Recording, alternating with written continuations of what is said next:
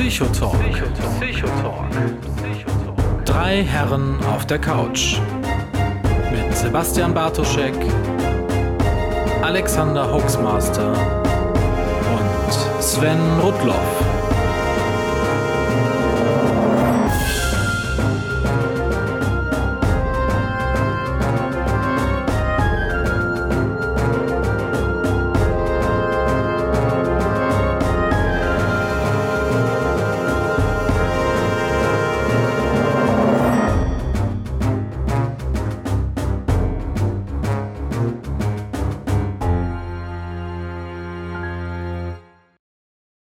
Ja, schönen guten Abend. Herzlich willkommen zu einer neuen Ausgabe des Psychotalks nach langer, langer Pause. Wir wollten ja eigentlich im Dezember unsere Jahresabschlusssendung machen. Und dann hat doch glatt den alten Herrn Bartoschek dann die Gesundheit ereilt, beziehungsweise die Krankheit ereilt. Äh, hallo Sebastian in Herne. Hallo Sven in Düsseldorf. Düsseldorf. Ich werde das. Das wird ein Running Gag, glaube ich. in Düsseldorf, äh, Sven. Ich bin wieder da. Ja. Herr Doktor. Herr, ja, ich, ich wollte mich jetzt nicht selbst so vorstellen, aber wo Herr du es Dr. sagst, Sebastian ja, Bartoschek. Dr. Phil Dippel Psych S. Bartoschek, wie ich jetzt Gutachten unterschreibe. Psychologische Dienstleistung.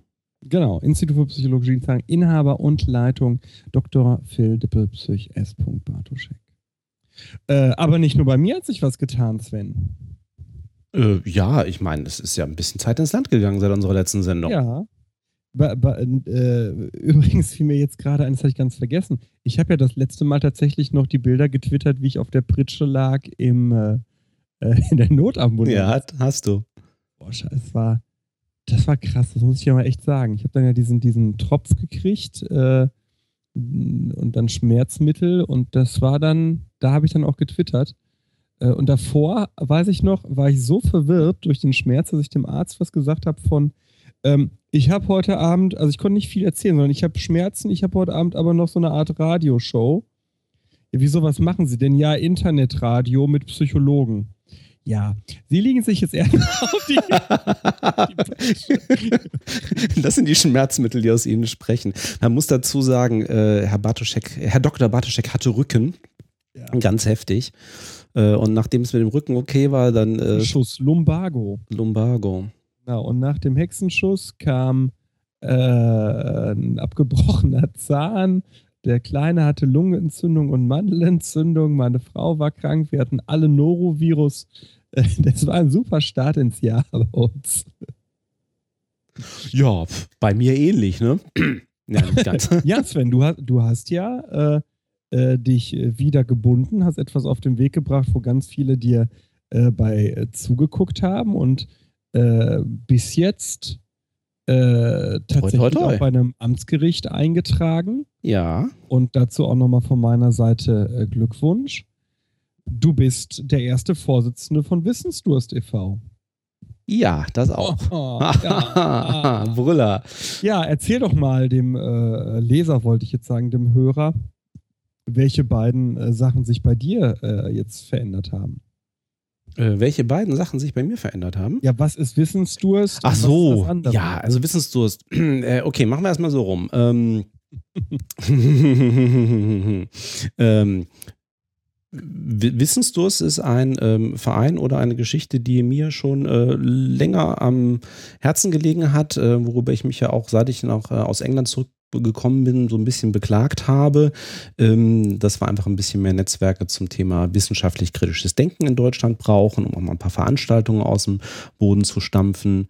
Und ähm, ja, das mündete dann darin, dass wir dann im letzten Herbst Wissensdurst auf den Weg gebracht haben, äh, nicht irgendwie als äh, noch einen weiteren skeptischen Verein oder sonst irgendwas, der halt ne, sich da irgendwie so sondern ähm, wirklich um Vereinigungen, Organisationen zusammenzubringen und einfach Leuten, die sagen, ähm, ich will ein bisschen mehr Wissenschaft auch an Laien bringen, ähm, seien das ähm, Universitätsangehörige, seien das ansonsten interessierte ähm, Gebilde, die sagen, ähm, ich stelle mich auch gerne mal nicht unbedingt bei einem Science Slam hin, aber äh, habe da was zu erzählen Ähm, ich brauche aber einen Rahmen dafür. Ähm, das war so der Ausgangspunkt, wo wir gesagt haben, ja, da möchten wir eigentlich unterstützen. Insofern Wissensdurst als Netzwerk für wissenschaftlich kritisches Denken mit so einem gewissen Schwerpunkt auf, ähm, wir würden gerne mehr aus dem Elfenbeinturm raus in die Gesellschaft bringen, was so wissenschaftliche Themen angeht. Und das Ganze soll halt Spaß machen. Ich bin da ja auch Mitglied. Äh, wir sind ja immer offen für Vernetzung. Also wer glaubt, entweder beitreten zu wollen oder mit seinem Verein äh, in unser Netzwerk mit einzumünden oder Leute sucht, äh, einfach an uns melden, entweder an einen von uns dreien. Wir sind tatsächlich alle drei, also Alexander auch. Alexander, äh, wer ist Alexander? Irgendwie fehlt hier. Ich, ich höre den. Ist der draußen nicht zu hören? Ach so, es kann sein, dass er hier irgendwie an eine Tür klopft oder so, aber irgendwie. Äh, äh, Frage an den Chat. Ihr hört schon Alexander, ne? Der, der, der gerade was. Okay, die fragt auch, wo ist der Alex? Tja. Tja. Ja. Hm. Also. äh, nicht. Ja. Nee. Hm. Also, nein, er ist noch ähm, im Schweigen. Nein, ähm, Alexander sitzt noch im Verkehr fest, also sollte auch irgendwie in der nächsten Viertelstunde auftauchen. Er hat uns davor gewarnt. Im Verkehr fest. ja, Herr Lurch. Äh, ach, Entschuldigung, Herr Dr. Lurch. Äh, könnte auch ein Running Gag werden. Nein, genau, der ist noch unterwegs zu uns und dann. Genau. Ach, guck mal, da ist da und kaum äh, spricht man vom Teufel. Magst du ihn reinholen? Währenddessen sage ich, wir sind alle drei Gründungsmitglieder. Wendet äh, euch entweder direkt an uns oder bei Twitter auf wd-ev. Es gibt eine Fanpage Wissensdurst auf Facebook. Wir haben die äh, Internetpräsenz wissensdurst.org. Die ist noch nicht ganz bespielt. Das kommt aber bald. Also äh, seid dabei, tretet ein. Äh, bevor wir kommerziell werden. Kommerziell so wie der gerade zugeschaltete ähm, Fernsehstar Multimillionär, und äh, Multimillionär Teilzeit-Podcaster. Äh, Pharma-Lobbyist. Pharma-Lobbyist, F-A-R-M-E-R. Ähm, wir freuen uns aufs Äußerste, den einzigartigen Ehemann von Alexa Waschkau zu begrüßen. Hallo. Himmel, Arsch und Wolkenbruch. Ich werde zu alt für mein eigenes Leben. Einen wunderschönen guten Abend, ihr Süßen. Sagt mir ganz kurz, in welcher Sendung befinde ich mich? Firefly Cast, muss ich über Fernsehen reden oder rede ich über Religion bei Glaubenssache? NSFW, oder du bist Tim Pritlove. Ich bin mal wieder Tim Pritlove. Hallo und herzlich willkommen bei Hitler. Mein lieber, mein lieber Sven, mein lieber Sebastian, seid mir gegrüßt. Es ist mir außerordentlich. Du bist ein bisschen übersteuert, Alexander. Ich bin zu laut. Dass ich hier mal den Audio... Äh ja, das mag alles sein. Ich versuche mal hier. Nein, das ist Enthusiasmus bei Alexander. Ich habe für dich, Alexander, übrigens heute keine Chips gekauft. Das hast du gerade verpasst. Ich habe heute für 65 Cent den billigsten Camembert gekauft, den ich im Rewe kriegen konnte. Und esse jetzt hier parallel die ganze Zeit äh, Camembert, damit es nicht so knistert. Da ist er sprachlos. Scheiße, jetzt habe ich ihn verscheucht. Alexander? Hey, ist doch gut, das war ein Scherz mit dem Print. Äh, hört ihr mich noch? Ja, jetzt, jetzt bist du wieder, wieder da. Ja, du warst gerade weg. Jetzt bist du ganz leise. Einmal mit Profis. ah, guck mal, und da tritt auch schon die erste äh, Wissensdurst bei. Wunderbar, direkt. Äh, so, jetzt müsstet ihr mich wieder hören. Ja, ähm, wunderbar. Ja, ich, ähm, ich äh, wollte eigentlich gesagt haben, Sebastian, du isst nur keine Chips, weil du gar nicht mehr kauen kannst in deinem hohen Alter und deswegen. Das ist nicht Sebastian, das ist Herr Dr. Bartoschek oder auch Herr Dr. Lurch. So. Ich habe den Bartoschek schon, so. da war der noch niemand. Da kannte den keiner, da habe ich schon mit dem geredet. Ich habe den doch erst groß gemacht. Da hast du meinen Lurch schon gesehen. Habe ich deinen Lurch schon gesehen. Lasst eure Hotelzimmergeschichten zu Hause. Verschwiegenen Wiener Hotelzimmer. Nein, da müssen wir da müssen wir drüber reden. Sag ich werde das nie vergessen, wie du da mit hochgezogenen Socken und ohne Hose auf dem Bett gesessen hast. Geil, oder? Das hat sich mir irgendwie echt in den Kopf eingebrannt, dieses Bild. Habe ich das? Mhm, hast du. Ach. Auf der Bettkante, vorne links. Sag bloß. Ich räkelte mich um deine Schulter. Nein, der, der Teil nicht, aber der Rest stimmt schon. Das war kurz nachdem, äh, bevor du mir deine, deine verschiedenen Tattoos gezeigt hast, ne? Ja, tatsächlich. Warum, warum muss ich jetzt anstöpeln? Nee, nicht stirb langsam. Äh. Ja, Sven, du bist jetzt ja auch vergeben. Ach so, ja, um auf das zweite Thema zu kommen, ja. Ja, genau. Hui, es sind relativ viele Leute im Chat. So, hier, guten Abend erstmal. Guten ja, wir gehen Abend. jetzt raus, wo du da bist. Wir haben gesagt, guten wir brauchen Ersatz. Abend. Ich kann nicht mehr schreiben. Ja, äh, sollen wir inhaltlich. Äh, genau, ich, ich hatte mir gewünscht, dass wir starten mit einem kurzen Statement. Ja. Und ich denke, äh, darf ich, will einer von euch, sollen wir es kurz machen? Soll ich es kurz mach, machen? Mach du mal, da kann ich mir erstmal meine Getränke bereiten, weil ich bin wirklich in dieser Sekunde durch die Wohnungstür okay. rein. Wenn meine Frau, das muss ich mal an dieser Stelle absolut lobend erwähnen, wenn meine Frau mich hier nicht äh, mit Lebensmitteln. Jetzt ist er wieder weg. Ist er wieder weg. Hallo. Was seine Frau sagen wollte. Bam, gab's auf Fresse. Zack. Was erzählst du da online über mich? Genau. Bin ich nur zum Bier holen da. Und nach dem Abendessen sagte er, dass mich noch eben Zigaretten holen gehen. Sie rief ihm nach, nimm bis dir die Schlüssel mit. Bis der Alexander seine ähm, Technik wieder in den Griff gekriegt hat. Möchtest du Statement? Ja, genau. Ähm, ganz ernsthafte Sache. Mhm.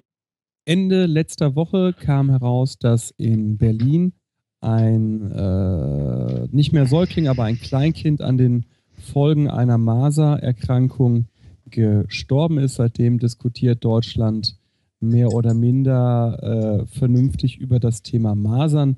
Äh, ich möchte an dieser Stelle, äh, nicht Masern, sondern Impfung primär, ich möchte an dieser Stelle äh, loswerden, dass ich der festen Überzeugung bin, dass wer sein Kind liebt, dieses auch impft. Jetzt können natürlich tausend und ein kleines Nebenargument kommen, dass in einem speziellen Falle es irgendwie doch nicht geht.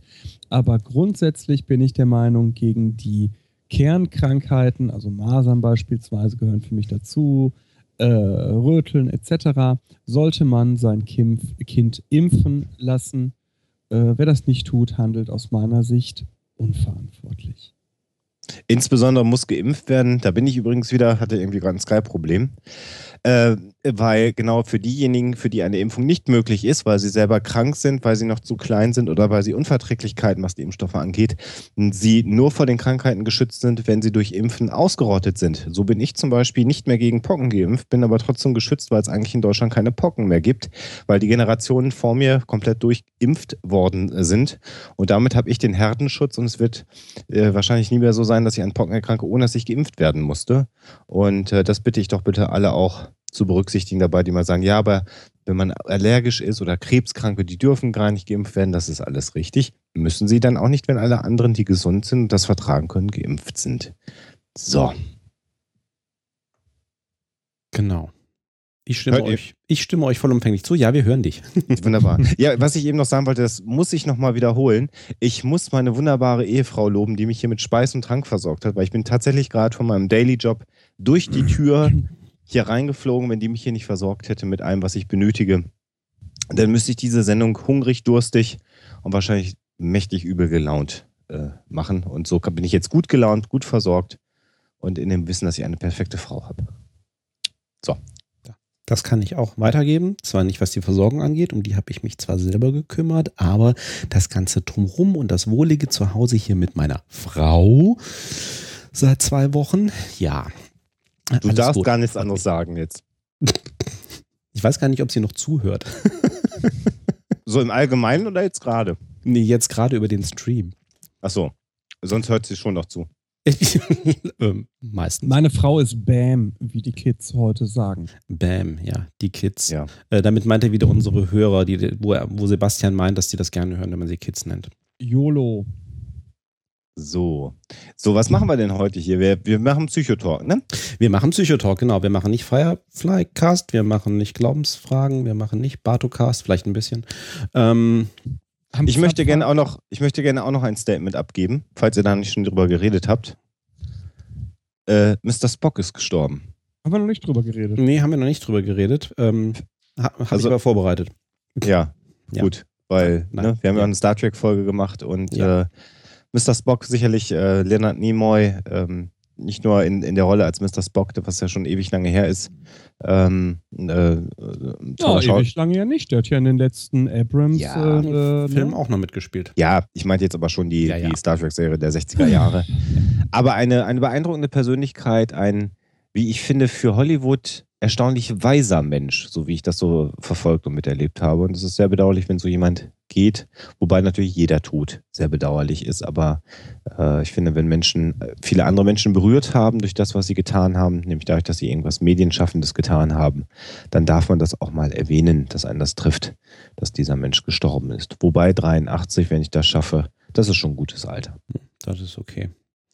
Das ist, und wie auch gerade im Chat, ich habe auch noch überlegt, weil ähm, außer Star Trek ähm, fallen mir natürlich immer noch zwei Sachen ein zu äh, Leonard Nimoy. Das wäre nämlich Mission Impossible, die Fernsehserie. Stimmt, das hat er danach gemacht. Und ähm, Fringe noch kürzlich. Mhm. Fringe, Mhm. grandios. Und mir fällt ein, ähm, wie ist es denn? Twilight Zone? Outer Limits? Twilight Zone hieß es. Und immer schön dran denken, den Himmel im Auge behalten. Wir haben es geliebt, im Abi aus Himmel äh, einen äh, P davor zu packen. So lustig waren wir damals schon. Mhm. Live Lurch and Prosper. Oh, oh, oh. Mhm. Ja, war wirklich ein, ein ganz großer, der gegangen ist. Vorbei, ich glaube, der war auch eher altersweise. Der hatte doch auch diese beiden Bücher geschrieben. Äh, ich bin nicht Mr. Spock und Mhm. dann ich bin doch Mr. Spock oder so, ne? 20 Jahre später, ja. Ja, ja.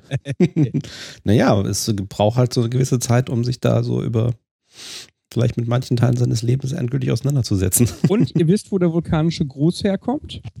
Mhm. Mhm. Äh, erleuchtet mich. Aus der jüdischen Messe. So ist das. Stimmt, doch. Ich esse gerade nebenbei was. Das wusste ich mal, das ist vollkommen okay. Denn wenn ich das richtig weiß, sind Nimoy und Shatner beide äh, jüdischen Glaubens, ne? Bei Shatner weiß ich es nicht, bei Nimoy ist es so. Und das Oder ist ein gewesen vielmehr. Also Ja. ich glaube, die sind beide. nicht mehr praktizierend dann, ne? Also ich hoffe Ähm, es bei Shatner. Naja, er hat, äh, er hat beschrieben, dass das eine Art Segnungsgruß ist und dabei ähm, äh, schaut man die ähm, Priester im Wesentlichen nicht an. Und er hat irgendwann als kleiner Junge hat er das mal verstohlenerweise getan. Das ist die, die mehr, die er immer erzählt und hat da gesehen, wie dieser jiddische Priester diese Geste gemacht hat und das ist ihm dann eingefallen, als es für die Fernsehserie hieß, man müsste irgendwas Besonderes Außerirdisches erfinden. Und da hat er diesen Gruß gemacht, aber eigentlich ja man eben diesen Gruß nicht sehen soll, diese Segnung, war er ursprünglich mal der Ansicht, naja, das wird schon keiner merken, wo ich es geklaut habe. Und die, die es merken, werden es nicht sagen. Äh, Das ist so die, die Mehr hinter dem, hinter dem Live Long Prosper Gruß. Ja, und damit sind wir ja schon mittendrin im Thema äh, Fragen. Wir werden heute nicht klären, was ein Rotationsverdampfer ist, aber wir haben einige andere Fragen von euch da draußen äh, gestellt bekommen, nämlich äh, an die 30 Fragen und riesen äh, Dank an den Kollegen, äh, welcher war das denn? Rotloff, äh, dass er die Fragen aufbereitet hat und immer wieder gedrängt hat, dass Alexander und ich benennen, welche Fragen wer beantwortet. Und selbst ich habe das fristgerecht Für heute. Vor einer halben Stunde. von einer Stunde ungefähr äh, bearbeitet. Aber seit du ja Doktor bist, hast du ja das profunde Wissen und kannst quasi all diese Oh. Fragen aus dem Ärmel schütteln, ne? Ich habe das hier auch markieren lassen. Ich habe das, ich sag das mal ehrlich, ich habe das hier in den Keller gegeben, wo meine Mitarbeiter zu äh, noch nicht mal Mindestlohnbedingungen äh, versuchen, Stundenzettel für mich auszufüllen, was ich nicht kann, weil ich doof und Ganove bin. Und habe dann gesagt, markiert bitte mal die Fragen, zu denen ich was sagen kann und schreibt mir ein Exposé. So läuft das hier, mein Gott. Ja, dafür hat man ein Institut. Zack. Gut, Zack. dass wir nicht on air sind. Ah, verdammt. Bam. Äh, ja, wir haben tatsächlich relativ viele und äh, bunte Fragen bekommen. Ich habe die auch mal versucht, so ein bisschen, also von denen, die wir uns rausgesucht haben, wir werden nicht alle beantworten können. Ähm, äh, jeder von uns hat sich so ein paar rausgesucht äh, mit so Themen, die uns besonders nahe liegen oder besonders interessiert haben. Und ähm, ja, ich glaube, da kriegen wir äh, ganz ordentlich drei Stunden mit rum. Oder besser gesagt, zwei Stunden 40 Minuten. Ja, wir nehmen es ja nie so genau. Ähm, mir fällt aber gerade noch ein, ähm, ähm, Frage zum aktuellen Tagesgeschehen, äh, nicht nur Leonard Nimoy. Ähm, äh, ein anderes psychologisches Thema heute war ja die Farbe eines Kleids. Ja, das habe ich nur so am Rande Ich habe auch noch am Rande mitbekommen. Ist das ein Kleid, das die Farbe wechselt oder ging das so um Kontraste? Äh, ja, das ging um, das ging um Wahrnehmung, Wahrnehmungspsychologie.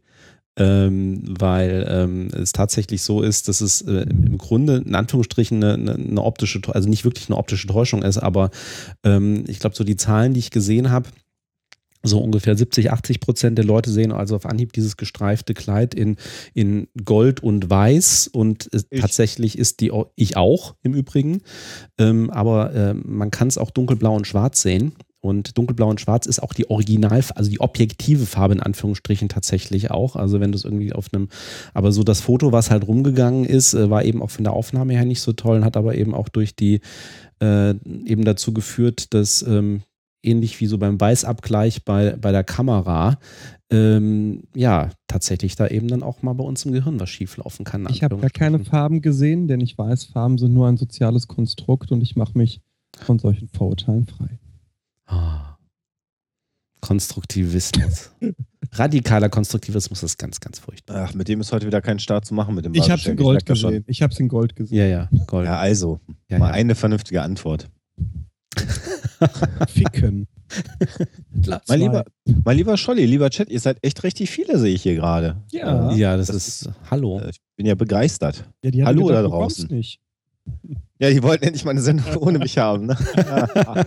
Arschlecken. so schmecken Klammern. so, wer fängt denn überhaupt an? Wer hat sich denn die erste Frage ausgesucht? Ich glaube, das war der Herr Bartoschek. Die ne? erste Frage hat keiner. Nee, die erste Frage hat keiner. Nee, wir, wir müssen die auch nicht, die müssen die auch nicht in der Reihenfolge durchgehen. Aber, aber ist trotzdem eine schöne Frage für den Anfang, weil es ist eine klassische. Ähm, äh, du meinst äh, die, die Farbe von Fabian. Äh, wie hängen verschiedene Störungen zusammen, beziehungsweise welche Störungen treten häufig gemeinsam auf? Mein lieber Fabian, das lässt sich im Einzelfall nicht klären. Vielen Dank. Die nächste Frage.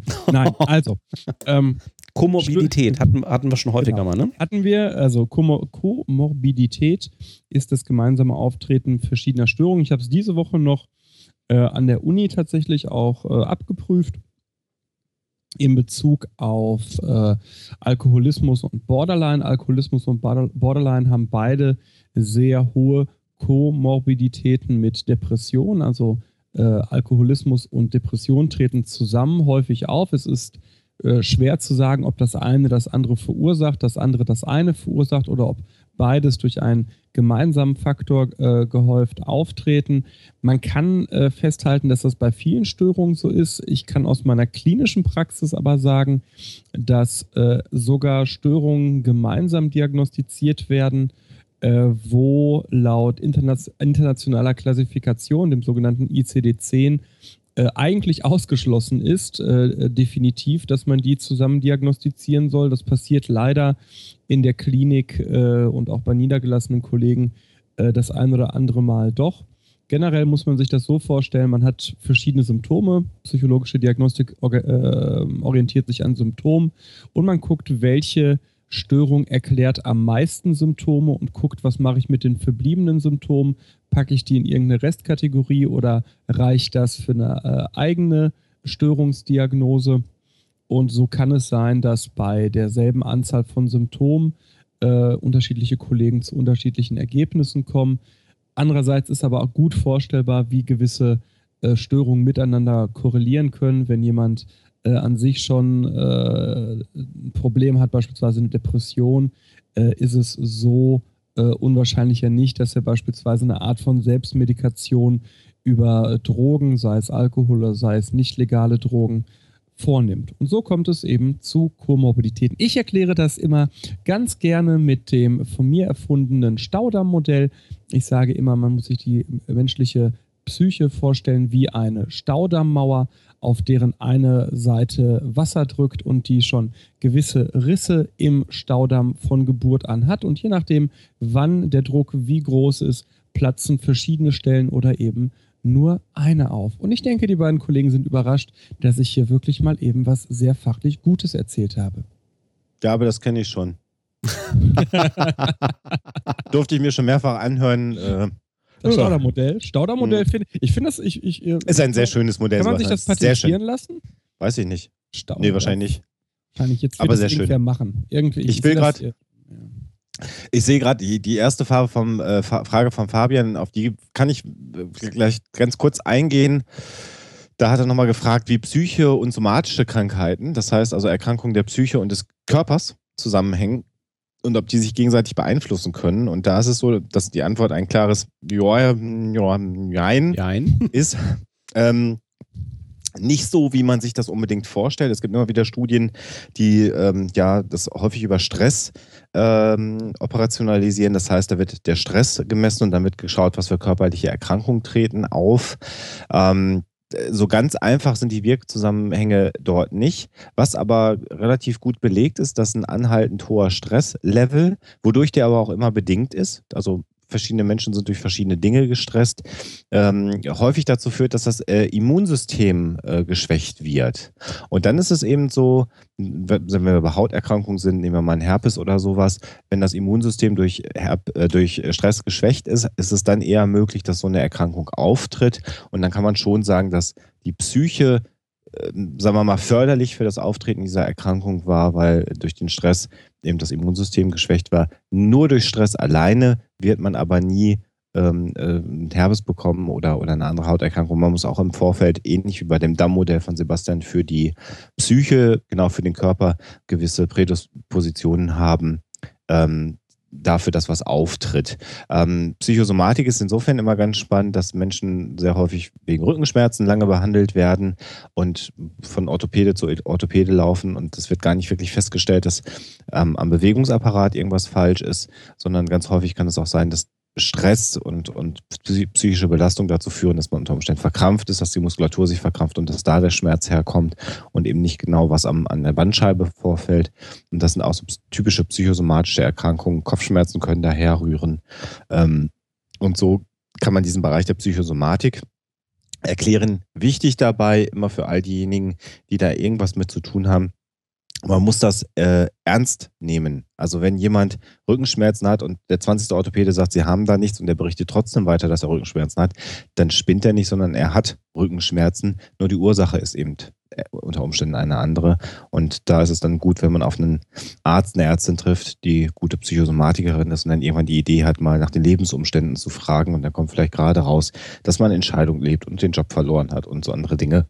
Und dann kann man da ein bisschen anders mit der Sache umgehen und die Menschen eher helfen.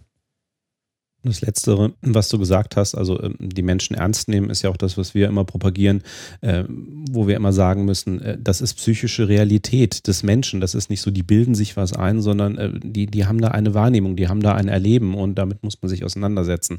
Ja, ja.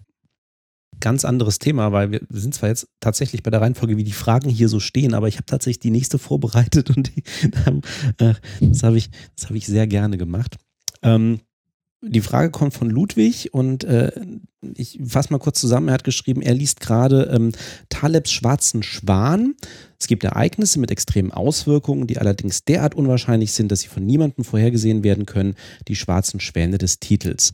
In einem Abschnitt des Buches geht Taleb auf die gaußsche Glocke ein.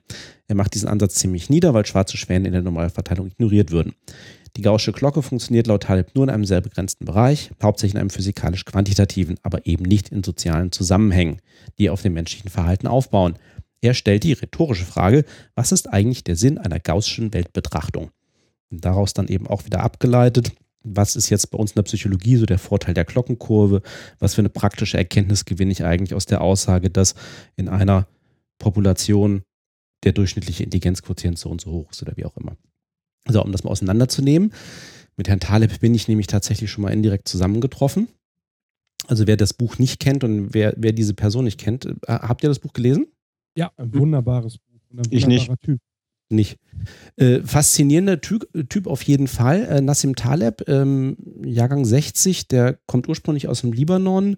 Der hat ein MBA von Wharton und Doktor in BWL und der hat der, an der Wall Street als Hedgefondsmanager gearbeitet und hat dort auch sein Vermögen gemacht.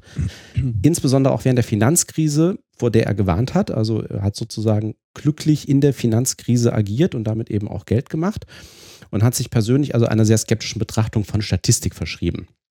Und er bezeichnet sich selber nicht irgendwie als Statistiker oder Wissenschaftler, sondern als Epistemologen des Zufalls. Also er misstraut irgendwelchen klassischen Modellen der Finanzmathematik, mit denen normalerweise auch so Hedgefondsmanager arbeiten und glaubt, dass wir viel weniger wissen, als wir glauben. So. Ich kann also, sehr empfehlen, ihm bei Twitter zu folgen. Das ist, ähm, Twitter folge ich ihm tatsächlich nicht. Also ich habe ihn mal bei einer Veranstaltung, war er mal auch zugeschaltet, zusammen mit einem seiner Co-Autoren von einem der jüngeren Bücher. Ähm, ja, komme ich gleich noch drauf. Ähm, sehr interessante Persönlichkeit, wie gesagt. Ähm, der Schwarze Schwan äh, ist, ist, ist sieben, acht Jahre alt, das Buch, ist damals ein weltweiter Bestseller geworden und beschreibt eben genau diese seltenen und damit unvorhersehbaren Ereignisse, die aber einen großen Einfluss haben. Und ähm, ja, aber eben auch mit dem Effekt, dass wir im Nachhinein psychologisch die ganz immer ganz gerne als vorhersehbar sehen wollen. Ich meine, den Effekt kennen wir, ne? Rationalisierung und ja, ich habe es ja schon vorher gesagt und naja, es gab ja auch schon Anzeichen und ne, um, um vor sich selber nicht zu äh, zuzugeben, dass es da unkontrollierbare Dinge im Leben gibt, ähm, um, da, das möglichst diese, diese Kontrollillusion auch für sich aufrechtzuerhalten. Ähm, das Problem, was, äh, was ich und auch einige andere mit, mit, mit, mit Taleb haben, ist, ähm, Schlauberger, ne? Ich bin schlauer als alle anderen. Er, er verwendet auch sehr viele eigene Begriffe für, für Fakten, die schon lange bekannt sind, also genau für die Wahrnehmungsverzerrung und auch für Confirmation Bias, also Bestätigungsfehler, den ich gerade so ein bisschen erwähnt habe. Ähm, und er stellt auch wesentliche Konzepte zum Teil auch in der, in, in der Statistik falsch dar. Also ähm, das sind häufig so Strohmann-Argumente. Er baut da also ein Bild von Statistik und von, Vorhersagen auf, wo dann eigentlich Statistiker sagen so, ähm, also es gibt auch diese Originalzitate, wenn man das so liest, möchte man meinen, der hat also noch nie von, ähm, äh, von nicht parametrischen Verfahren und was weiß ich alles gehört und ähm, er stellt eigentlich die Verfahren auch gar nicht so dar und mischt das dann in den Büchern dann eben auch noch geschickt mit seinen persönlichen Anekdoten und mit seiner Biografie. Ähm, was einerseits natürlich spannend ist und eben auch so ein paar Beispiele bringt, aber auf der anderen Seite werden wir ja auch immer relativ schnell hörig, wenn halt jemand hauptsächlich dann mit Anekdoten und mit seiner eigenen Sicht der Dinge irgendwie argumentiert und ähm, eigentlich nicht so viel mit, mit Fakten, die eben drumherum liegen oder wenn eben andere das auch noch stützen. Ähm, letztendlich, also wie gesagt, es ist von, von seiner Persönlichkeit her ist ihm interessant zuzuhören, das ist auch spannend. Ähm, es beschleicht mich aber immer so das Gefühl, dass letztendlich, wenn man dann mal versucht, das auseinanderzunehmen, da nicht viel Praktisches dahinter steckt, weil ähm, natürlich gibt es Dinge, die wir nicht vorhersehen können. Und ähm, er, er, bietet da aber auch nicht wirklich Lösungen an. Ne? Also er, er, ähm, er pflegt da so mehr den, den Kult des Zufalls. Ich weiß nicht, wie du das äh, in Erinnerung hattest, Sebastian, als du das Buch gelesen hast. Ja, ähm, ich finde das spannend, weil meine Sicht auf ihn ist äh, sehr diametral. Ähm, ja, er stellt äh, im Einzelfall Sachen nicht dar und äh, ja, er, er benutzt Anekdoten, wobei die Anekdoten äh, natürlich, wenn wir über schwarze Schwäne sprechen, äh, keine Anekdoten sind, sondern äh, Falsifikationen von Regeln darstellen können. Ne? So. Das heißt, natürlich reicht ein schwarzer Schwan, um eine Regel zu durchbrechen, die heißt, es gibt nur weiße Schwäne.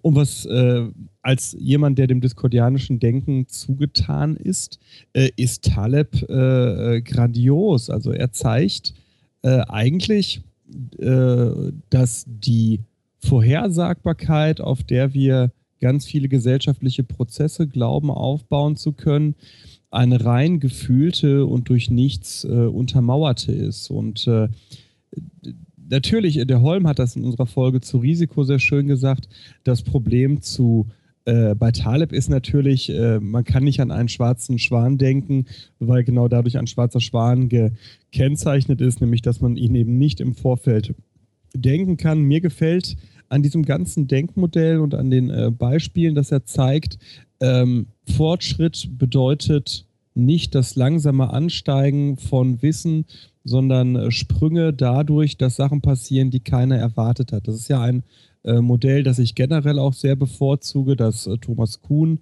äh, als Wissenschaftsphilosoph auch sehr stark vertreten hat.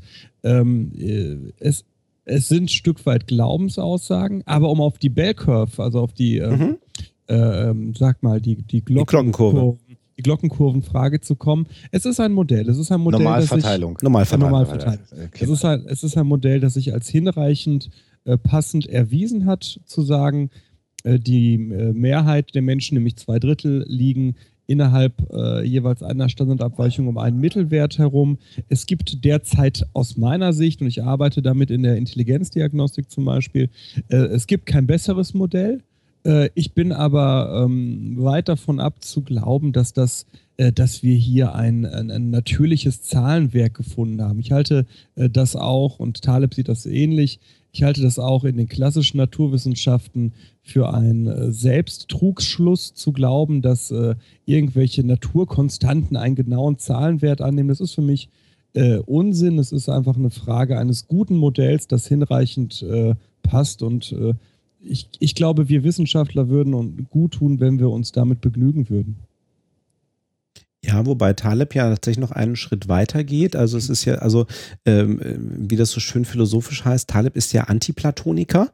Also platt gesagt, ähm, er lehnt halt wissenschaftlich, also äh, wenn er von seinen Theorien redet, redet er auch nie von Theorien, weil er das Wort Theorie nicht mag, weil er lehnt wissenschaftliche Theorien als Weltbild ab, weil er sagt, ich will lieber kein Weltbild als ein falsches. ne?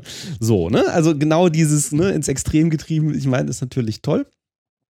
Ähm, aber ähm, ja, und genau wie du sagst, was wir auch immer gesagt haben, die Normalverteilung, ähm, die Normalverteilung ist ja auch nicht die einzige Verteilung, die wir in der Psychologie oder an anderen Stellen nutzen.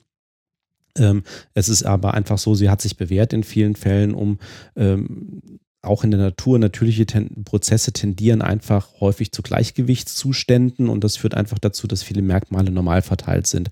Dass es häufiger irgendetwas um irgendeinen Anführungsstrichen Normalwert herum äh, variiert und dass eben extreme Werte relativ seltener sind. Äh, es gibt noch viele andere Verteilungen, ähm, die, die ähnliches abbilden äh, und die in der Natur vorkommen.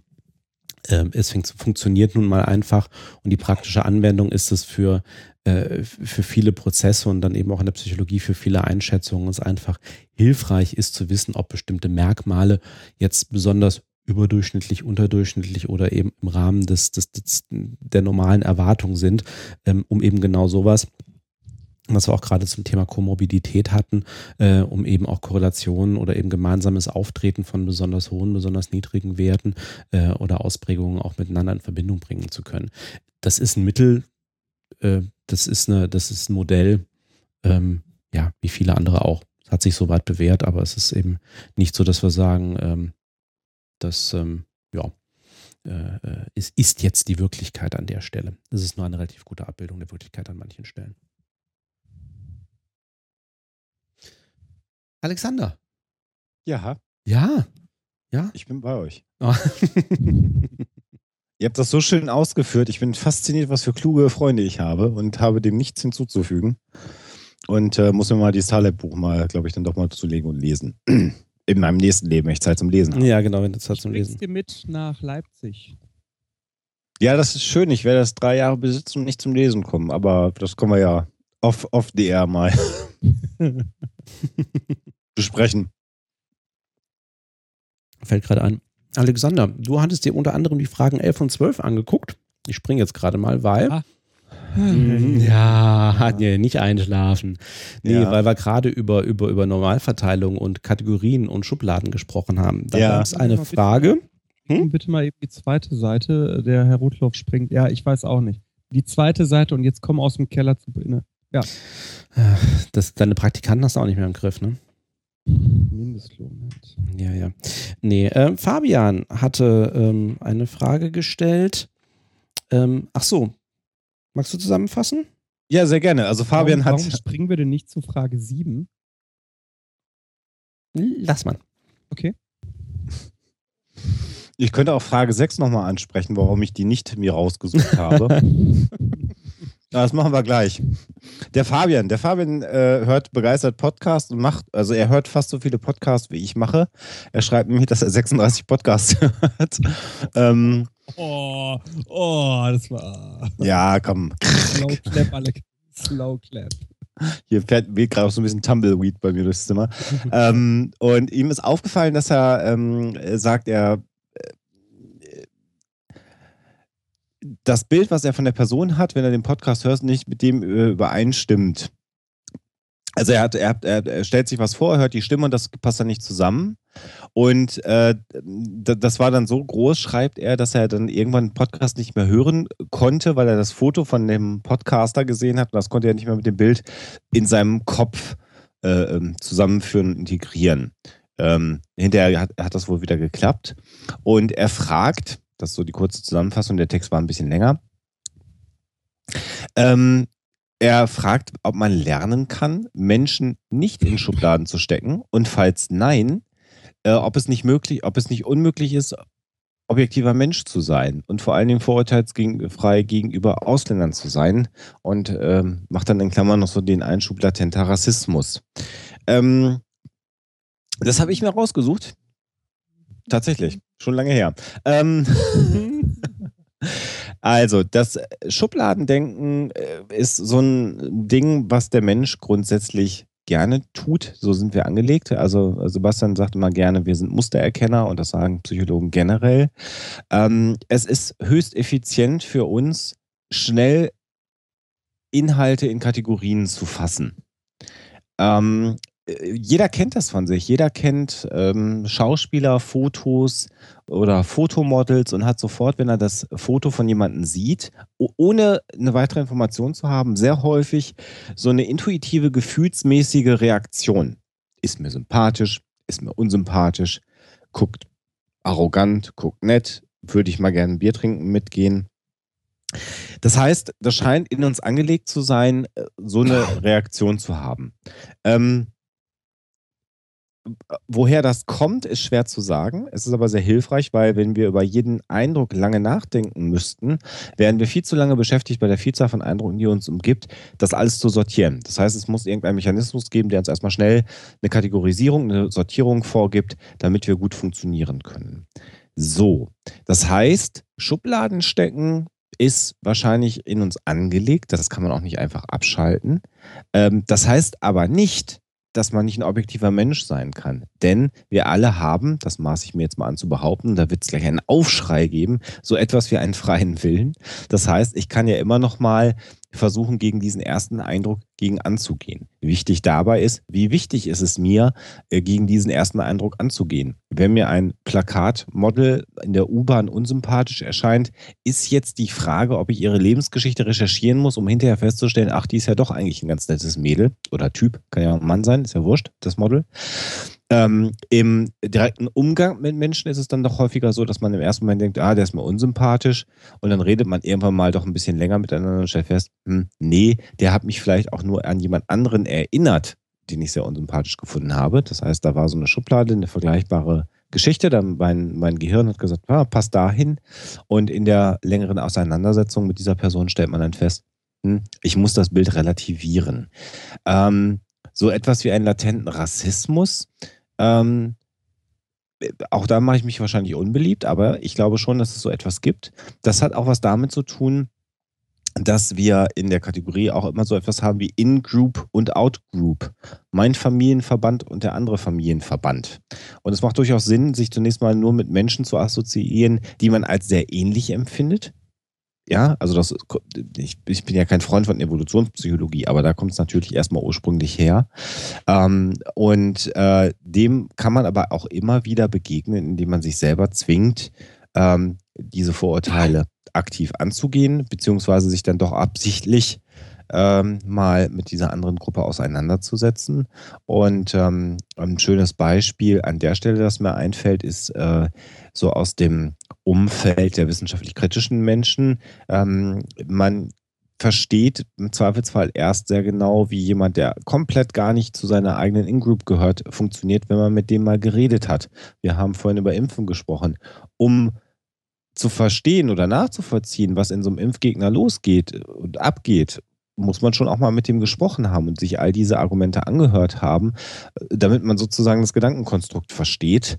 Und dann stellt man trotzdem fest, dass das scheiße ist und dass das ein Vollidiot ist. Das ist dann so. Äh, aber die Mühe sollte man machen. War das jetzt gefaselt oder hat das Sinn gemacht, Jungs? Nee, hat absolut oh, das Sinn hat gemacht. Sinn gemacht. Ich würde Rassismus durch Xenophobie ersetzen. Ja, ja, Angst vor Fremden. Im ja. Allgemeinen. Vor dem Fremden. Nicht den Fremden, sondern dem Fremden im Allgemeinen, ne? Das hat ja auch was mit Situationen zu tun. Fremde Situationen lösen ja auch erstmal Angst aus und Unbehagen. Ja. Ne, fremdes Umfeld, neue Stadt, neue Wohnung, neuer Job, neue Schule. All das sind ja Situationen, die fremd sind. Und auch da ist es so, dass man sich da erstmal gegen ansieht und äh, da sich überwinden muss. Das ist vielleicht das gute Wort an der Stelle.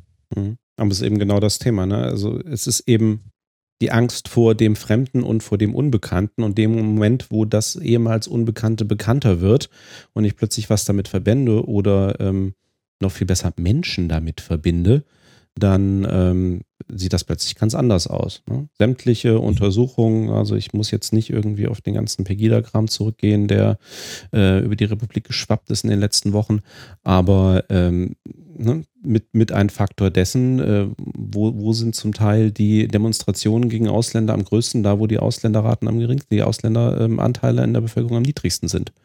Ne, wenn ich mich damit nicht auseinandersetze, weil eben der, äh, ich, ne, Alexander, du hast es mal schön gesagt, ne, irgendwie was, äh, war das so, ne? Da, dann. Ja, wenn ich mich mit dem, mit dem anderen nicht auseinandersetze, werde ich nie in der Lage sein, meine Vorurteile abzubauen.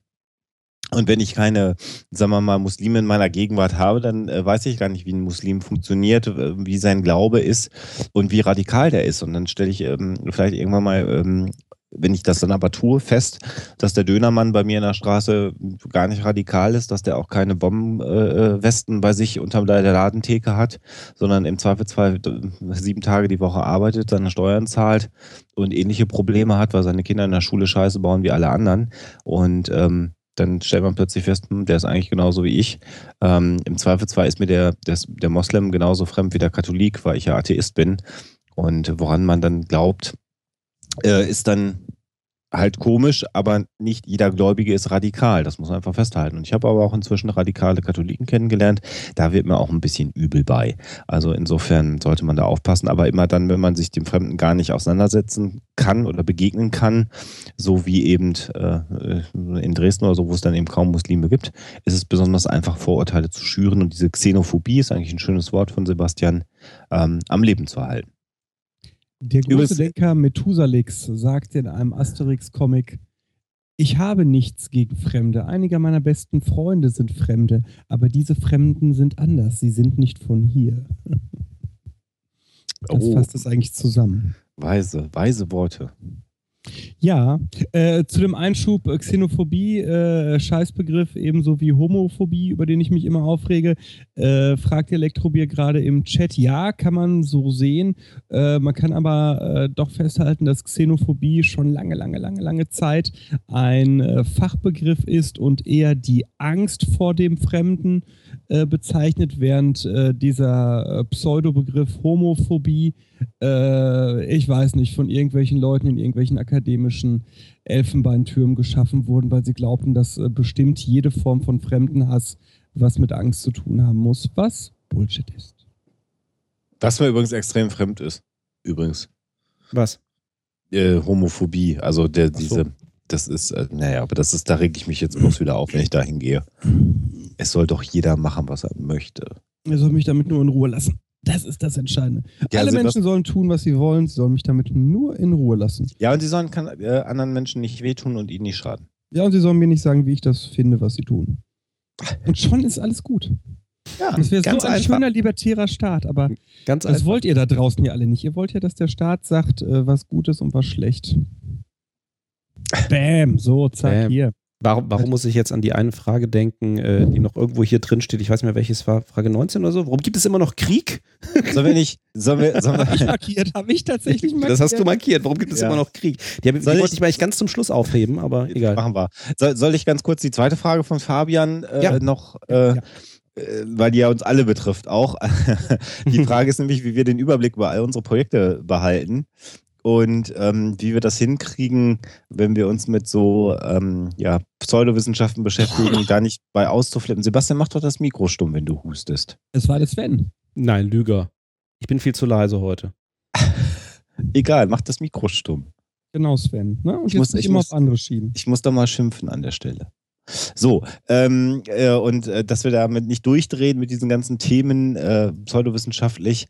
Und äh, er selber sagt, er, er, ist dann so schnell da von diesen Themen genervt, dass er den, ähm, ja, die Forderung Kants im Rahmen der Aufklärung, nämlich der eigene Ausgang aus der selbstverschuldeten Unmündigkeit, dass er dem gar nicht nachkommen kann, weil er das dann nicht hinkriegt, sich weiterführend mit dem Thema zu beschäftigen. Und dann hört er halt auf und dann sagt er, ist denn Kant bei mir gescheitert? So etwas übertragen und frei formuliert. Kant ähm, ist bei allen gescheitert, weil Kant nichts drauf hatte. Aber das ist eine andere Frage. Sebastian mag übrigens Kant nicht. So, äh, also, ähm, wie schaffen wir es denn, den Überblick zu behalten? Ich würde sagen, fast gar nicht. Ähm, äh, ein ständiges Gefühl von Hetze, Panik und ihr habt das ja heute erlebt, wie das so ist. Es macht aber alles einfach viel zu viel Spaß, als dass man irgendwas abschaffen würde. Und ansonsten gehört eine halbwegs adäquate Organisation von Terminen, Deadlines und viel, viel Absprachen mit allen möglich beteiligten Leuten dazu, äh, damit das klappt. Das wird bei Sebastian nicht anders sein. In der Tat, wobei Sebastian tatsächlich äh, das relativ egoistische Prinzip fährt, was sind Formate, bei denen ich weiß, dass jemand anders die Federführung übernimmt und dann überlasse ich die dem, das ist, da, da finde ich, bin ich aber auch gut drin, dann überlasse ich die dem blind. Also wenn der Rotlauf jetzt sagt, äh, ich, ich äh, bringe das hier alles an den Start, dann äh, werde ich da nicht eine Sekunde dran verschwenden, zu überlegen, ob man das besser machen könnte, weil äh, das wird schon passen und wenn ich es besser haben wollte, dann müsste ich meinen Arsch bewegen. Dasselbe mache ich bei den Krabitzen mit der Katrin und so. Äh, und ähm, das ist so ein bisschen mein Geheimrezept. Andere Leute machen lassen, äh, wenn man denen vertraut. Ansonsten äh, nicht rumkacken, wenn man es selber nicht äh, anders geschissen kriegt. Das ist jetzt aber Podcasting, ne? Das ist also nur die Podcasting-Projekte, ne?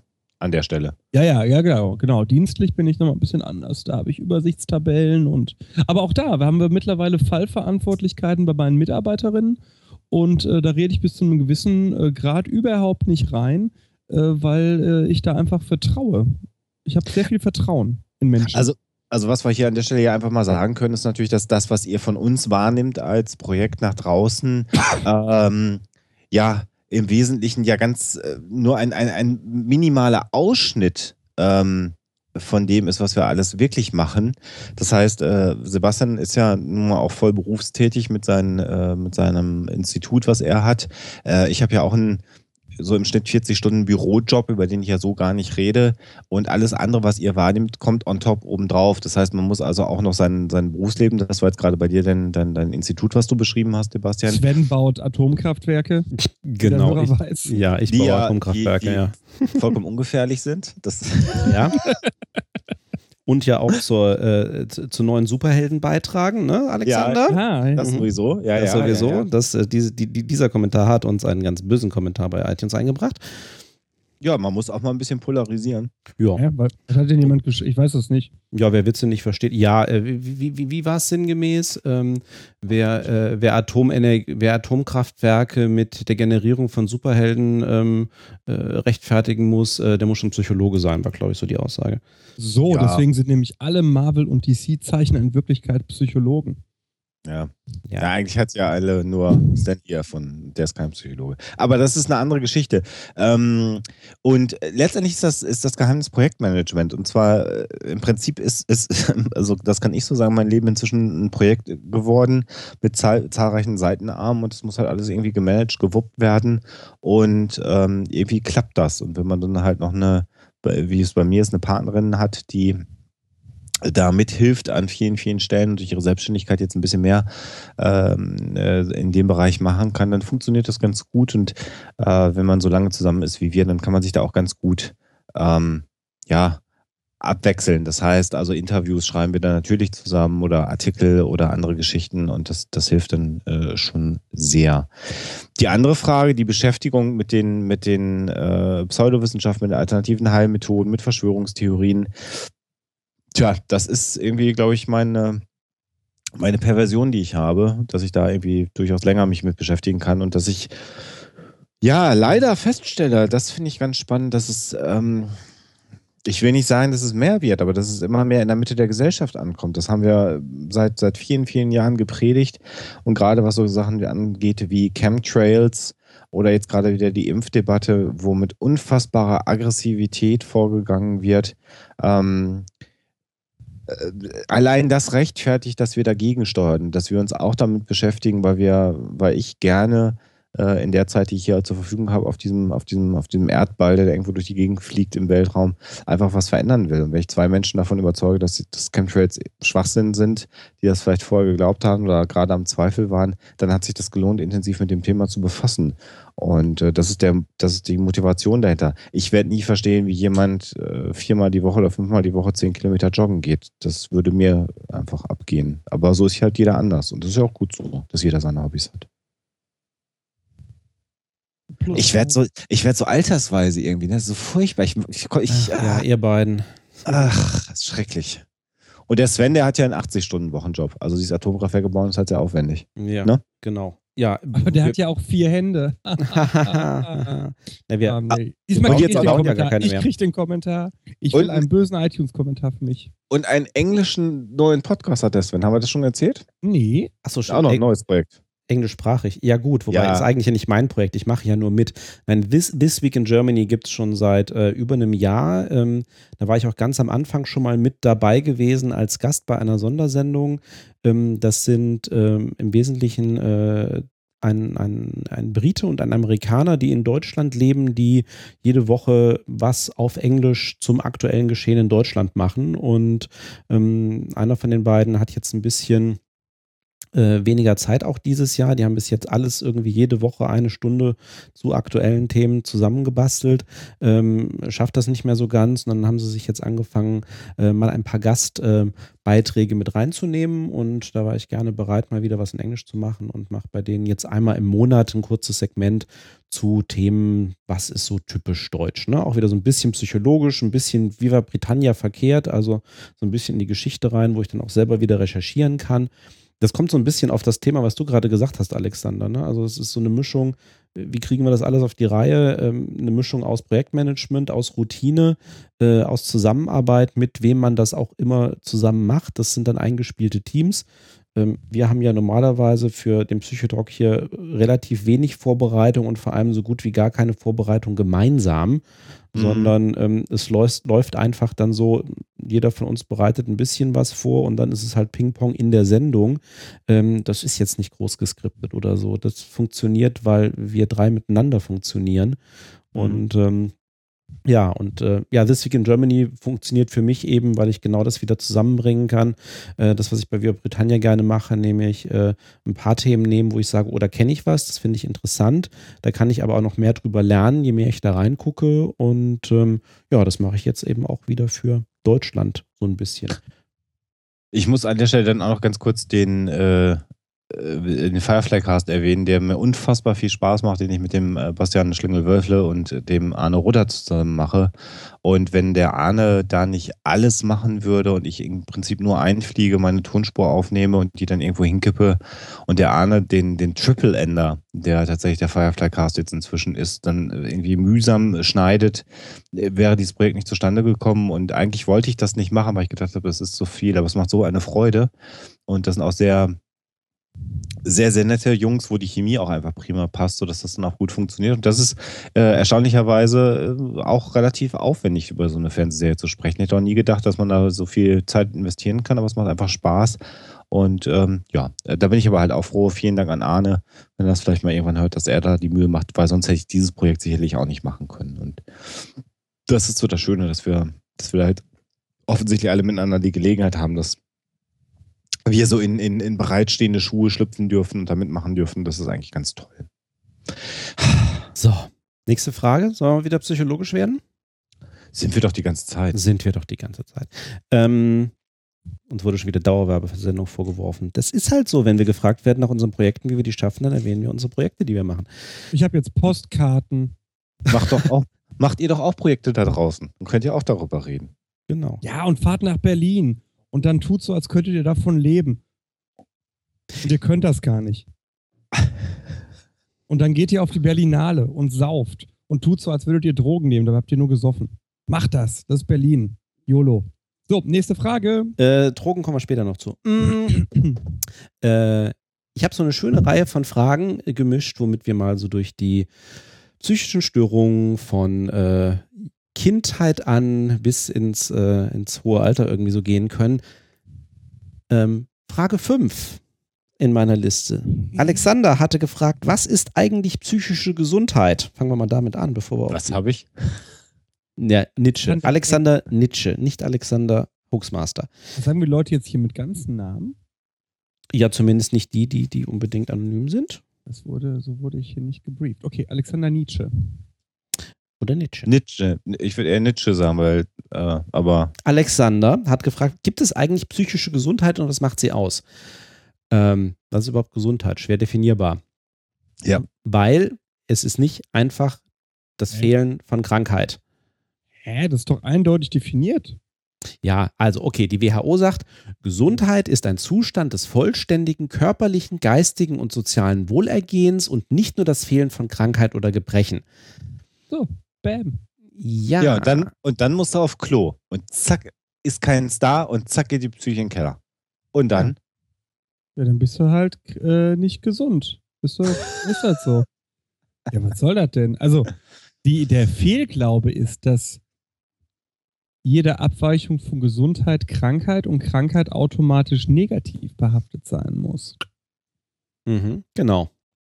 Weil Gesundheit besteht, weil mit diesem ne, körperlich, geistiges und soziales Wohlergehen, da gibt es den, da gibt es einen subjektiven Teil, nämlich das eigene Wohlbefinden, also geht es mir gut und bin ich unabhängig, also komme ich zurecht, in Anführungsstrichen, mit dem, wie ich mir mein Leben gestalten will.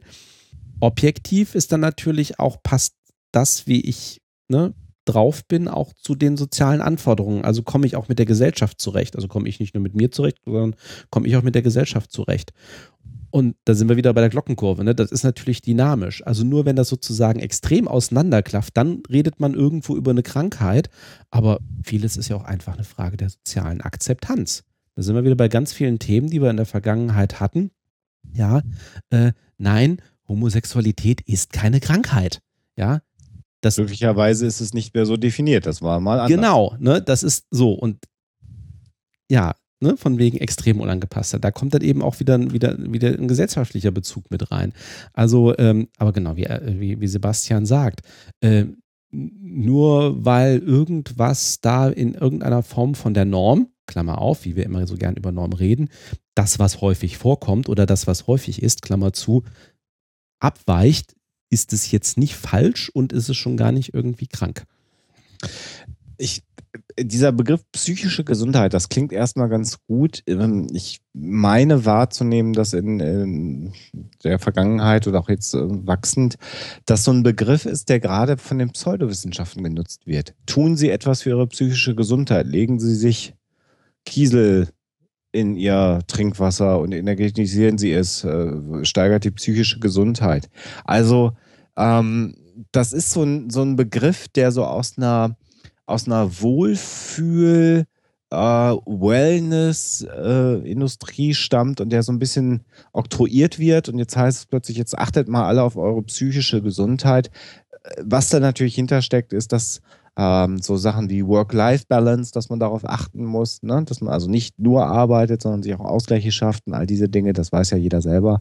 Ähm, aber ja, psychische Gesundheit muss man eben auch aufpassen, wer diesen Begriff benutzt und unter welchem oder mit welcher Zielvorgabe er diesen Begriff benutzt. Und äh, wie gesagt, ich nehm, finde das zunehmend in so Schwurbelmagazinen und Schwurbelwendungen und Schwurbelzeitungen anzeigen. Da sehe ich das häufiger mal, diesen Begriff. Viel häufiger, als er einem eigentlich in der Psychologie begegnen würde.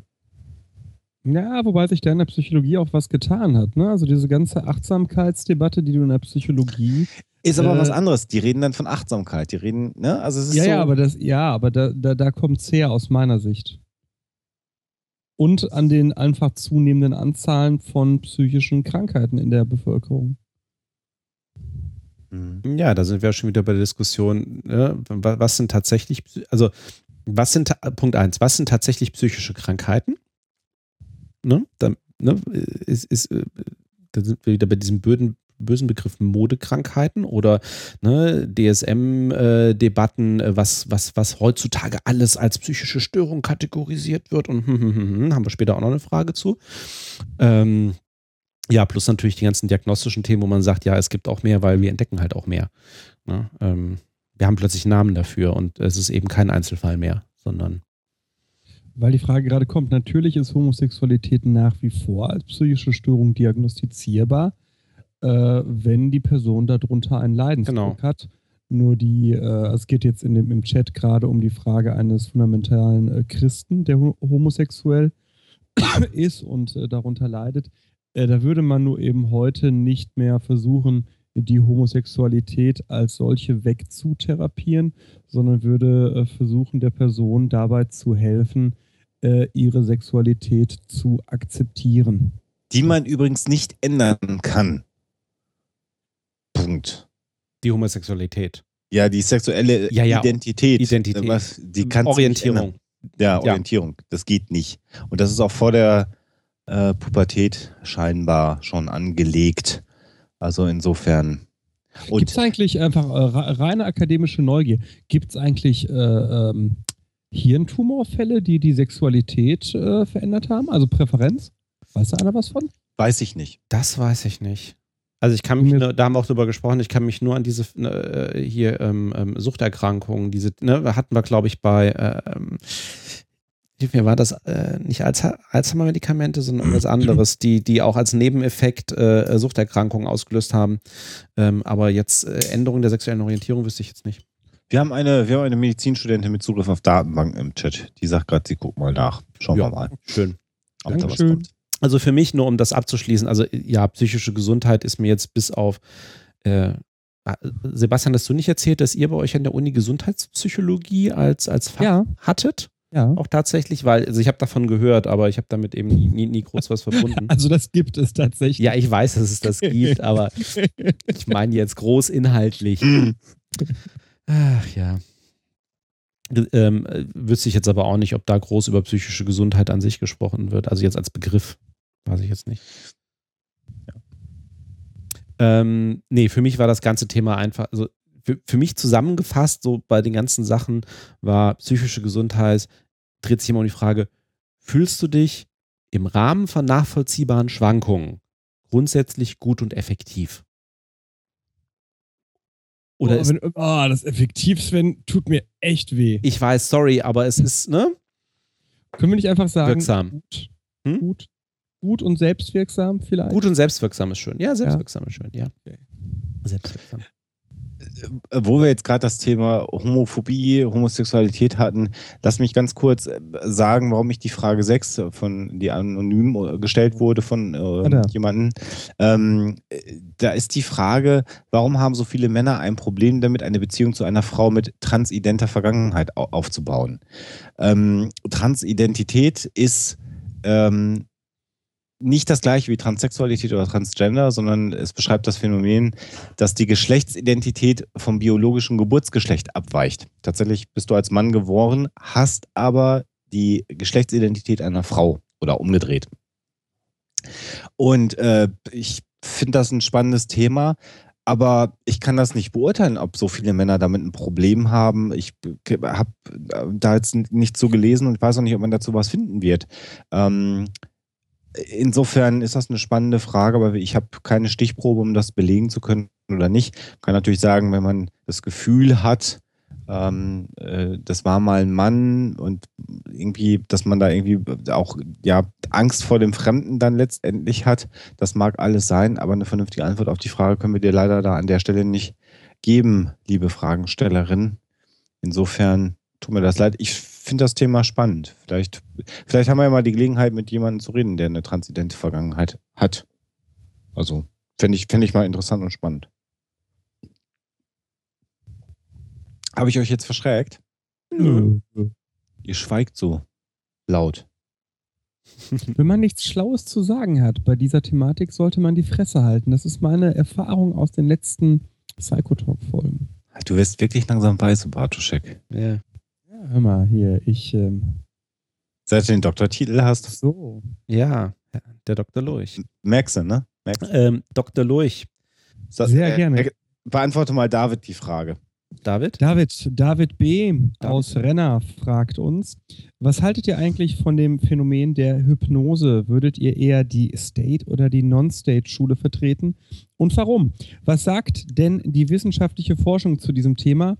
Und das habe ich mir angemarkert und kann gar nicht alle Fragen beantworten.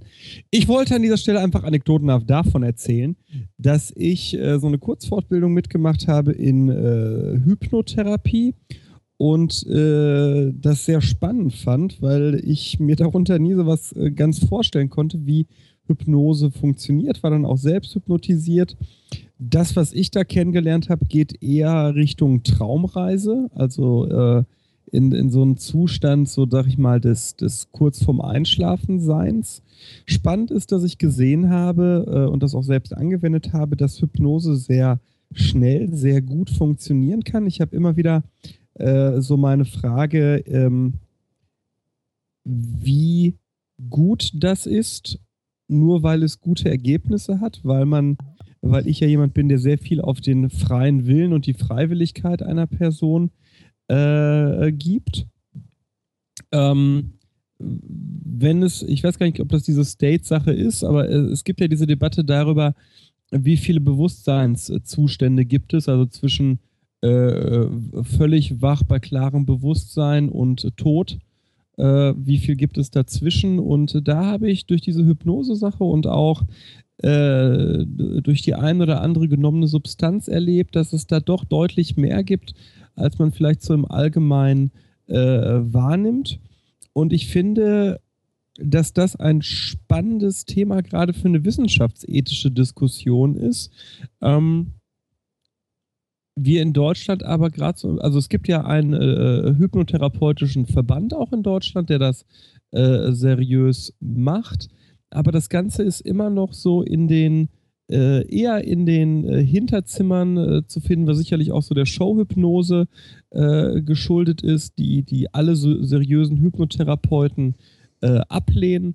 Und ähm, ich glaube, dass wir da noch viel darüber lernen können, was der Mensch äh, wie wahrnimmt und verarbeitet. Ich habe mit der Diana ja mal ein kleines Büchlein darüber geschrieben, wo Hypnose insofern eine Rolle spielte, als dass es äh, Zustände gibt, äh, ähnlich wie Hypnose, in denen du Leuten äh, Erinnerungen schneller eingeben kannst als im äh, Wachzustand. Und äh, ja, das ist so unterm Strich keine echte Antwort auf die Frage, aber so ein paar Gedanken dazu meinerseits. Vielleicht könnten wir da ja über Hypnose noch mal ein bisschen weiter recherchieren, weil ich bin da auch ganz uneins mit mir selber, ähm, was ich davon halten soll. Insofern sage ich dann an der Stelle auch mal lieber gar nichts. Ja, und meine, Sven. Ja, und meine Zeit zu ähm, auch generell Entspannungsverfahren. Ich kann mich an eine Diskussion im Psychotalk Twitter vor einiger Zeit erinnern zu irgendwelchen neuen Ergebnissen auch zu Hypnose und aber auch Meditation, zumindest bestimmten Arten von Meditation, äh, was sie für Wirkungen haben können. Ähm, Wäre auch nochmal ein Thema, wo man sich vielleicht mal einen ähm, Schwerpunkt setzen profunden Gast einlädt oder man einen Schwerpunkt ja. setzt zukünftige Sendung. Äh, was gerade im Chat durchfliegt, bei Hypnotherapeut ist gerade die Freiwilligkeit der Punkt. Ja, das ist natürlich richtig. Also man äh, würde nie hypnotherapeutisch tätig werden mit jemandem, äh, der nicht vorab Freiwilligkeit äh, signalisiert hat. Das Problem ist halt, dass du bei einem äh, solchen Zustand natürlich die Beeinflussbarkeit, die sogenannte Suggestibilität äh, erhöhst und erhöhst und somit du dich fragen musst, ich vergleiche das mal mit so einem äh, Jugendlichen, der zum DSDS-Casting geht. Ne? Natürlich weiß der, äh, dass Dieter Bohlen ihn absauen wird, wenn er da äh, Scheiße von sich gibt. Aber äh, er kann das nicht im Detail einschätzen, weil es ein Erlebnis ist, äh, das er zum ersten Mal äh, macht und das für ihn fremd ist. So, und insofern ist natürlich die Frage, inwiefern kann sich jemand freiwillig auf etwas einlassen, das er davor nicht kennt. Zwei Dinge aus dem Chat, ich wollte gerade sagen. Also PubMed wird uns gerade mitgeteilt, ähm, sagt, dass es zum Thema Gehirntumor und sexuelle Präferenz keine Studie gibt, so nach einer ersten schnellen Recherche, wer da was findet, kann uns das gerne mailen oder darunter ja, kommentieren. Würde mich sehr und, interessieren. Und was ich, was ich hier gerade sehe, weil wir ihn nicht erwähnt haben, macht der JMB-Verlag jetzt von alleine Werbung hier im Chat und schmeißt da welche Bücher rein, in der Hoffnung, dass wir ihn erwähnen, was wir nicht tun werden. Das heißt, dies wird eine Sendung sein, in dem wir den JMB-Verlag nicht erwähnen werden. Wir werden auch nicht das Buch Bekanntheit von und Zustimmung zu Verschwörungstheorien und das Buch Rule 34 und weitere Internetregeln von mir und anderen Leuten hier erwähnen. Das ist keine Werbesendung, das ist seriöser Psychotalk. Und schon gar nicht werden wir erwähnen, dass äh, die Hoax-Files bei einer Lesung in Leipzig auf der Buchmesse, bei einer Lesung des JMB-Verlages äh, gelesen werden, als äh, Abschlusslesung im Zentralkabarett in Leipzig. Das machen wir alles nicht und das hat der JMB-Verlag davon, dass er einfach hier Werbung postet, ohne das mit uns abgestimmt zu haben. So ist das leider. Dann gibt es halt ja. keine Werbung für den JMB-Verlag. Niemand so. wird auf jmbverlag.de gehen. So sieht's aus. So. Genau, zumindest nicht so lange nicht im JMB-Verlag das zweite Viva Britannia-Buch erschienen ist. Gut, äh, wo wir gerade bei Werbung sind, sollen wir mal kurz Pause machen? Ach, ja, könnte man eigentlich machen. Nur, es haben sich schon einige beschwert, ihr Bier wäre alle, oder ihr Chunk, was auch immer das ist. Ähm, Ja. Also alle Live-Hörer haben jetzt die Gelegenheit, Getränke aufzufüllen, auf die Toilette zu gehen und alle Nachhörer kriegen es ja gar nicht mit, dass eine Pause. Nee, das ist ja eine ganz kurze Pause, die wir dann in der Sendung haben. Ähm, für die Hörer, die live dabei sind, haben wir ähm, sogar fast sechs Minuten lang. Eine lange Oh. Pause. Ja, nein, ich dachte, ähm, ich, ich suche mal ein paar. Wir machen ja heute Potpourri der Fragen. Ich mache mal Potpourri, Potpourri Musik. Potpourri Musik. Ähm, insofern knapp sechs Minuten Pop Potpourri Musik von Access of Awesome.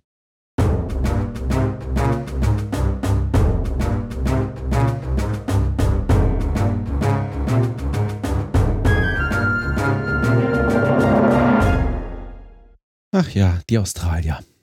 Ja. Da fragt jemand nach einem Link. Den hat der Sven sicherlich daher für den. Da ist er schon. Im Chat. Ja. Genau. Ähm, Axis of Awesome heißen die Jungs. Sehr schön. Ja, haben auch einzelne Channels mit einzelnen Stücken. Moment, die einzelnen Ex- Herren. jetzt rall ich da. Axis of Awesome, sind die nicht Vorband bei Legwagon in der Zeche in Essen? Das kann sein. Die sind auch gelegentlich in Deutschland auf Tour. Ja. Ich, ich meine, die sind auf der jetzigen Legwagon-Tour äh, Vorband von Legwagon. Ja.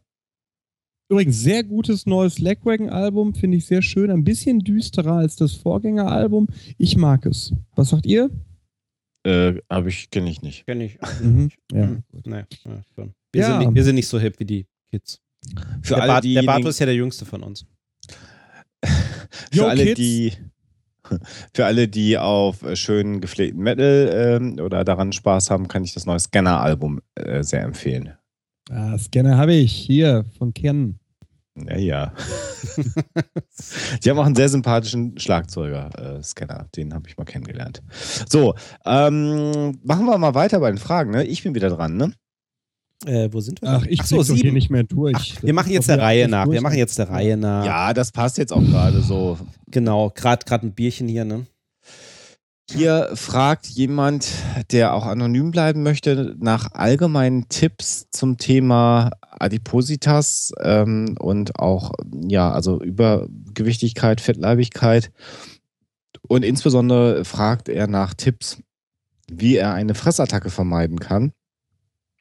Ähm, er schreibt selber dann weiter in der Frage, dass er weiß, dass wir keine Therapeuten sind, dass wir da auch keine Therapie machen können. Schreibt aber diese Frage, weil er bei mehreren Therapeuten schon waren und irgendwie hätten die ihm nicht wirklich helfen können. Ähm, natürlich kann ich dir jetzt keine konkreten Tipps darüber geben, wie du gegen deine äh, Fressattacken äh, vorgehen kannst. Das ist gar nicht machbar. Das wären Ferndiagnosen und selbst wenn ich Therapeut wäre, müsste ich mich eigentlich davor hüten, das zu tun, weil das eigentlich ein No-Go ist, solche Ferndiagnosen zu stellen. Aber ich habe ja mal drei Monate in einer psychosomatischen Fachklinik ähm, ein Praktikum gemacht und habe da auf einem essgestörten Team allerdings dabei den äh, Magersüchtigen und Essbrechsüchtigen äh, gearbeitet. Aber die Mechanismen sind durchaus ähnlich. Also, eine Fressattacke, ähm, da muss man eigentlich sich die Frage stellen, äh, was für Auslöser führen zu so einer Fressattacke? Also ganz häufig ist es eben so, dass negative Emotionen, negative Gedanken oder negative Erfahrungen, die man gemacht hat, dazu führen, ähm, dass so eine Fressattacke auftritt. Warum ist das so? Wenn es mir schlecht geht und ich esse was Leckeres, kann das dann durchaus einen Genuss haben. Das ist ähnlich wie äh, Alkohol oder wenn man Zigaretten konsumiert. Wenn es mir schlecht geht, trinke ich ein Bierchen, dann geht es mir besser. Das liegt an, an der Substanz. Das kann mit Essen genauso gut funktionieren. Sex wäre übrigens auch so eine Geschichte, die dafür sorgen kann, dass es einem besser geht. Ähm, wenn es dann, dann zu einer Kopplung kommt und man im Prinzip lernt selber für sich, dass äh, so eine Fressattacke dazu führt, dass es mir besser geht, dann kann man in so eine Spirale reinkommen. Das ist immer dann, wenn es negative Gedanken, Situationen oder andere Dinge gibt, äh, man zu so einer Fressattacke führt. Ganz so einfach ist es natürlich nicht.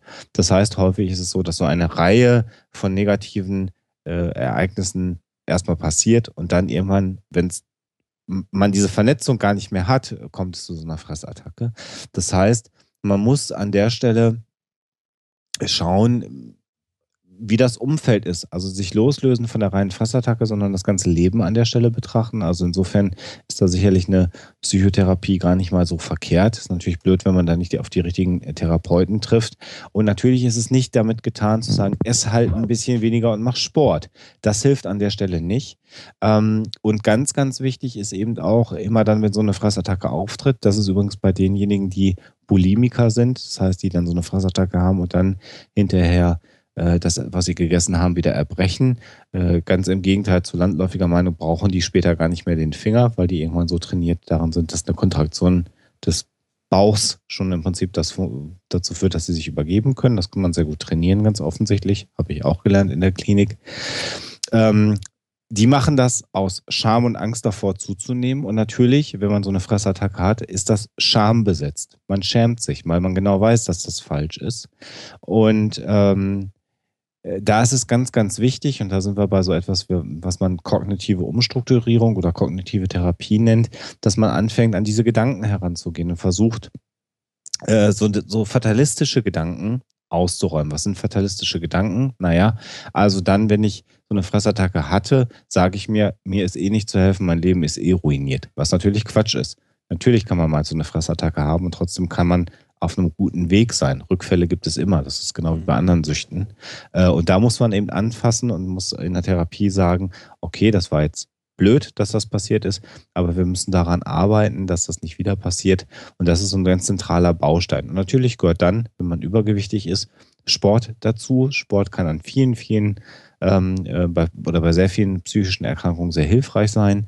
In dem Fall natürlich logischerweise, weil man dadurch äh, Kalorien verbrennt, Muskelmasse aufbaut. Wenn man mehr Muskelmasse aufbaut, verbrennt das wiederum auch mehr Kalorien. Das führt dazu, dass man insgesamt leichter wird, also Gewicht verliert. Gewichtsreduktion ist da das Stichwort.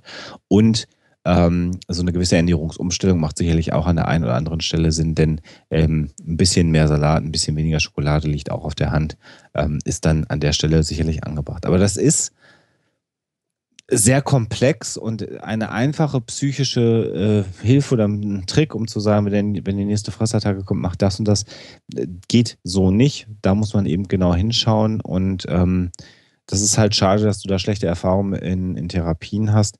Es gibt Fachkliniken, die sich darauf spezialisiert haben, äh, genau diese Probleme anzugehen.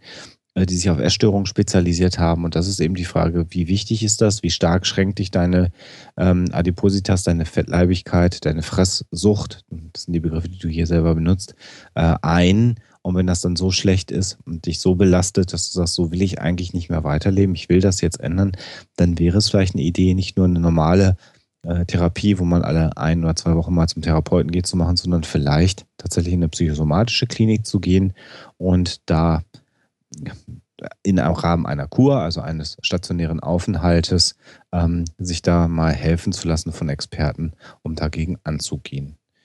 Das wäre mein Tipp, der sicherlich nicht das ist, was du hören willst, aber das ist der ehrliche Tipp, denn leider können Psychologen keine Zaubertricks vollführen und dann geht es einem besser, sondern an der Stelle ist das schon auch Arbeit, die man selber verrichten muss. Ja, ich halte Übergewicht und Adipositas für die am meisten verharmloste und äh, über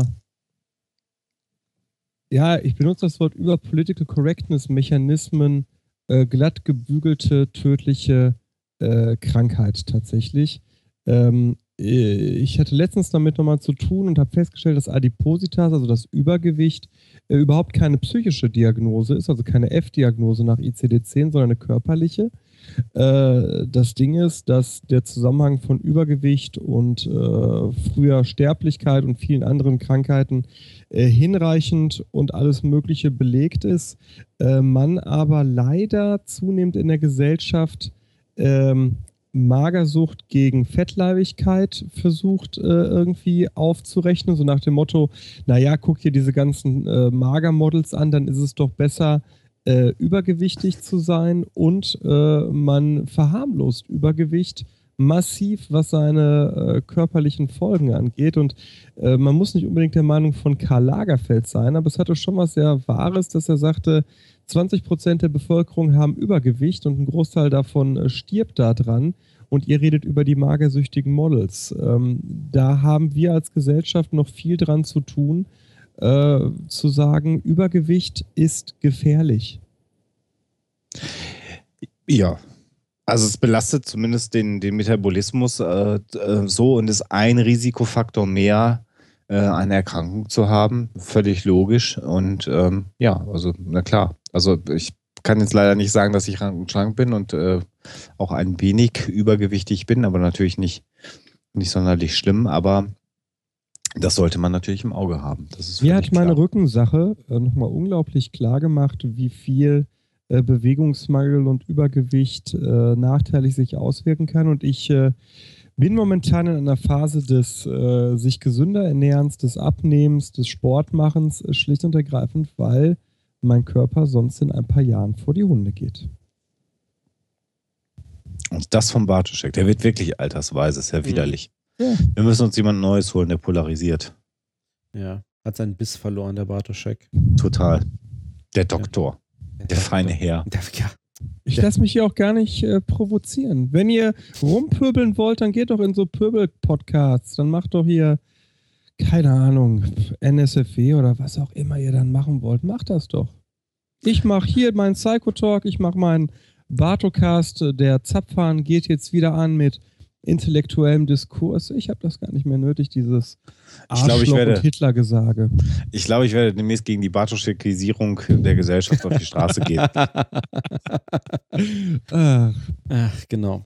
Ähm, ja, aber mir fiel auch noch ein, auch mit, auch mit Blick auf den Chat, äh, das, was äh, Alexander gesagt hatte. Ähm, es ist ja grundsätzlich schwierig zu sagen, äh, mit meiner Willenskraft alleine schaffe ich es jetzt, mein Verhalten zu ändern, ähm, sondern ähm, da muss schon einiges zusammenkommen und die Erfahrung zeigt, dass es eigentlich eher umgekehrt, wenn ich anfange, tatsächlich ohne groß drüber nachzudenken, äh, mein Verhalten zu ändern, das sich einschleifen kann, können sich auch meine Einstellungen ändern.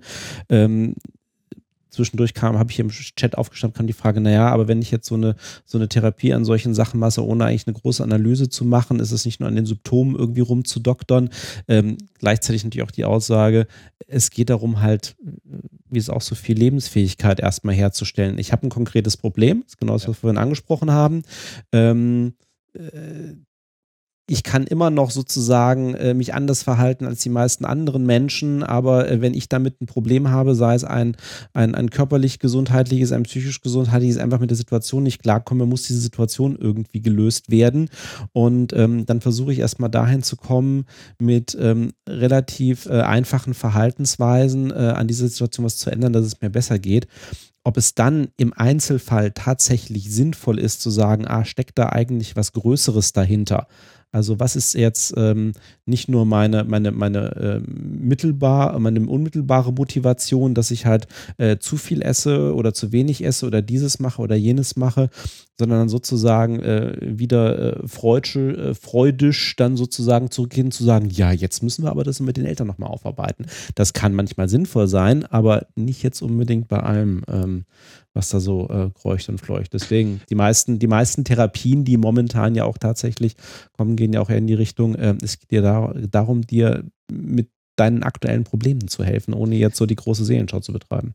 Also bei den, bei den äh, Magersüchtigen und Bulimikern ist es schon so gewesen, in der dreimonatigen Erfahrung, die ich da gemacht habe, das waren aber doch einige Patientinnen und Patienten in, in diesem Team, auf dem ich gearbeitet habe, da war es häufig so, dass ähm, in der Phase der Aufnahme in die stationäre Behandlung war es schon so, dass die so massiv untergewichtig waren, dass äh, der, der Körper schon gewisse Einschränkungen hatte. Soll heißen, ähm, bei den Frauen hat zum Beispiel die Monatsblutung ausgesetzt ähm, weil der Körper gar nicht mehr die Energie dafür hatte, äh, quasi noch Fortpflanzung äh, zu spielen. Der war damit beschäftigt, ähm, die letzten notwendigen Ressourcen noch dafür zu nutzen, am, am Leben zu bleiben.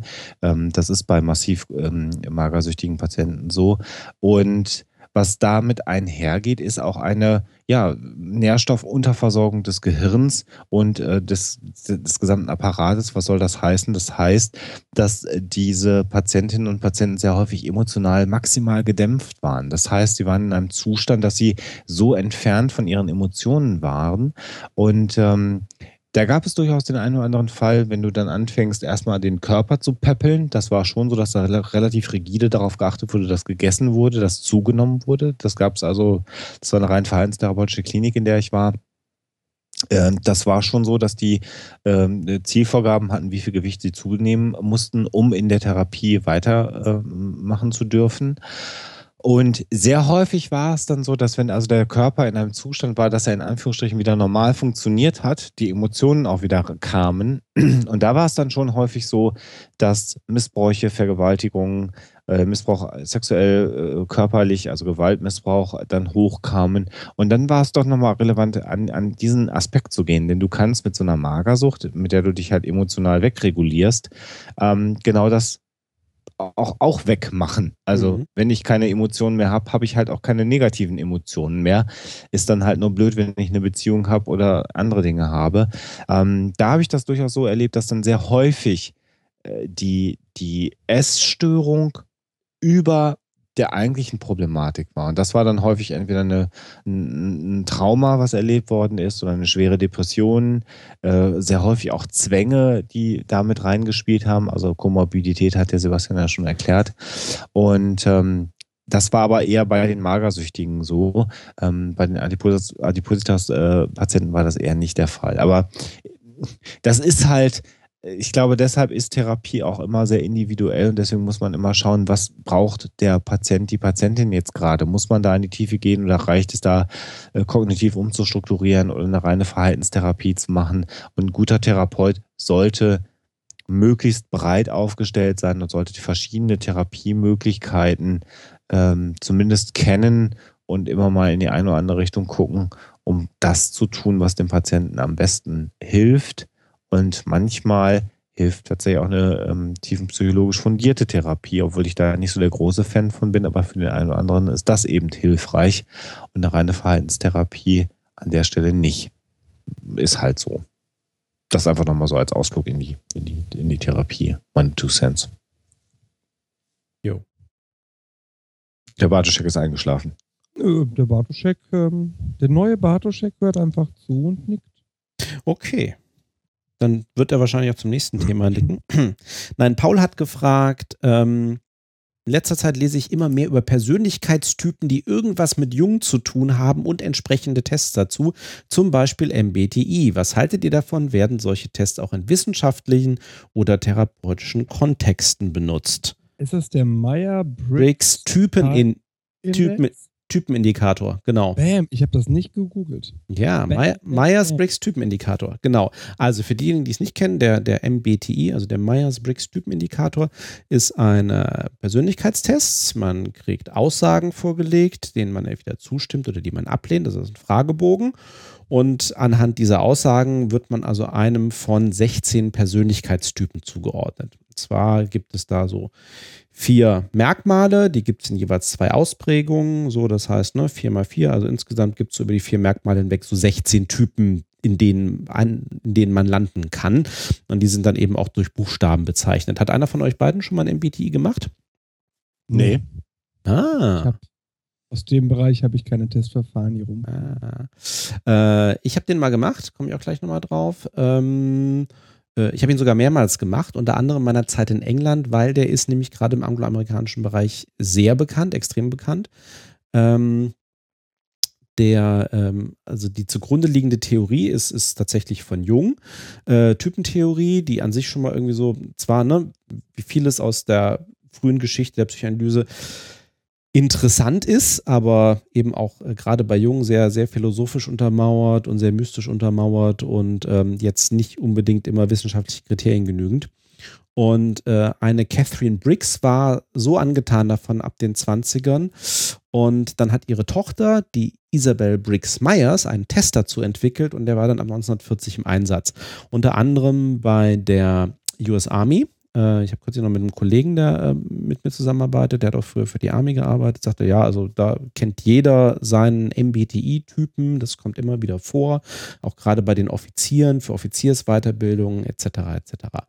Ähm, Problem, jetzt rein erstmal als Testverfahren, das ist erstmal eine reine Selbstbeschreibung. Du hast eben einen Fragebogen vorliegen, du kreuzt da an, ich fühle mich in diesen Situationen eher so oder eher so.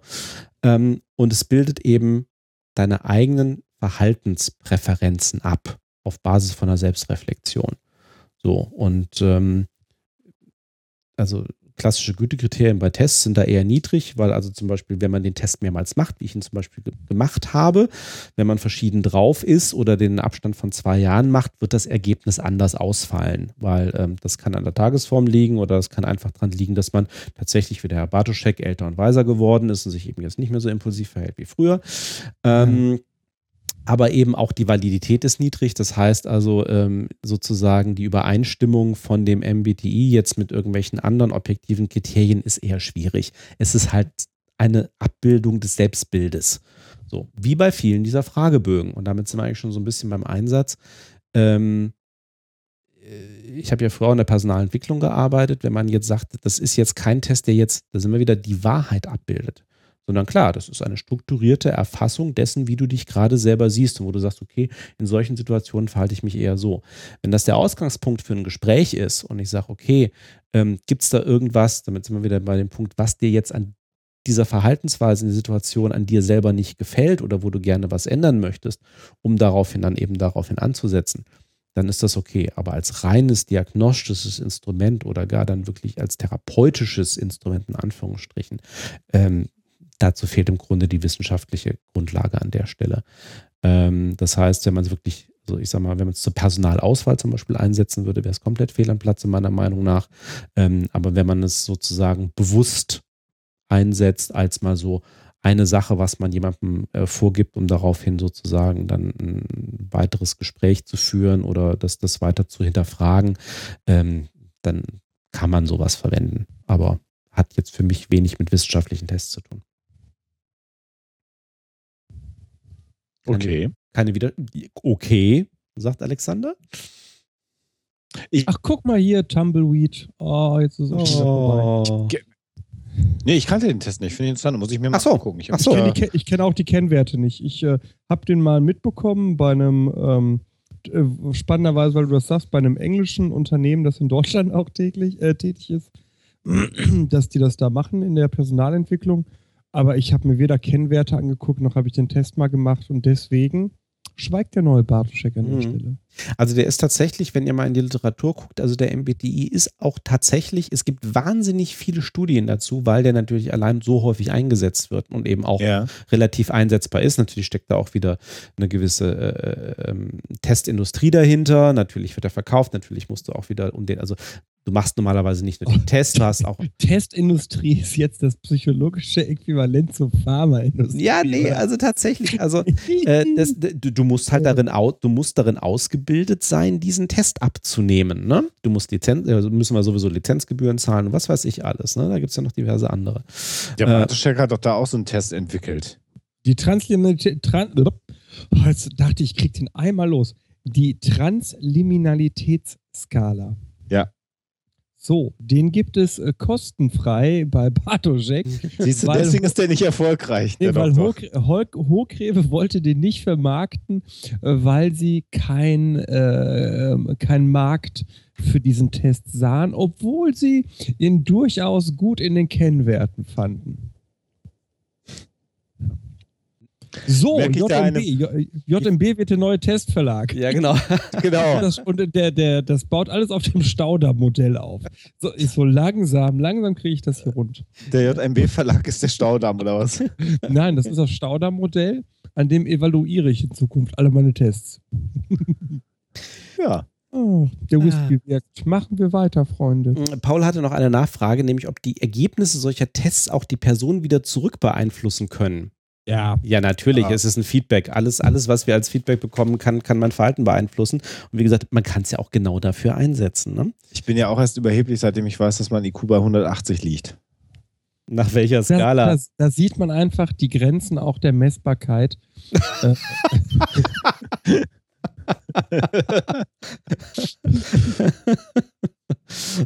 ich habe das bestimmt schon mal erwähnt. Ich kenne meinen IQ mit. Was? Du kennst deine Kuh? Ähm, mit einem relativ, re relativ renommierten äh, IQ-Test durchgeführt und werde den aber nicht äh, äh sagen oder preisgeben. Ich halt auch, er heißt Klaus. Straßen weiter. Ab, ab, ab, ab und zu findest du ihn So mal gut. wieder oder wie? Ja. Ab und zu läuft er immer wieder über den Weg. Das Entscheidende ist ja da, dass man sein IQ effektiv, äh, effizient einsetzt, um es mit dem Rotlauf zu sagen. Das heißt nicht effizient, das heißt selbstwirksam. Oh, ja, das stimmt, das ist psychologisch, hast recht. Herr Dr. Lurch. schön, dass ihr euch versteht, ihr beiden. Ja. Äh, Sebastian. Sebastian, äh, was bewirken Märchenmotive, vor allem klassische Märchen bei Kindern? Was nützen oder schaden sie? Gibt es versteckte Botschaften, die Kinder intuitiv verstehen, Erwachsene aber übersehen? Gibt es kulturelle Unterschiede? Ja, so jung ist der Sebastian auch nicht mehr, dass er wissen wird, ob Erwachsene da was übersehen, was Kinder intuitiv verstehen, oder? Jetzt, jetzt kommt Sebastian in einen Zwiespalt. Der JMW-Verlag hört zu und er soll was zu über Märchen sagen, ohne ein Buch zu erwähnen. Tja. Also werden wir den Märchenwald nicht erwähnen.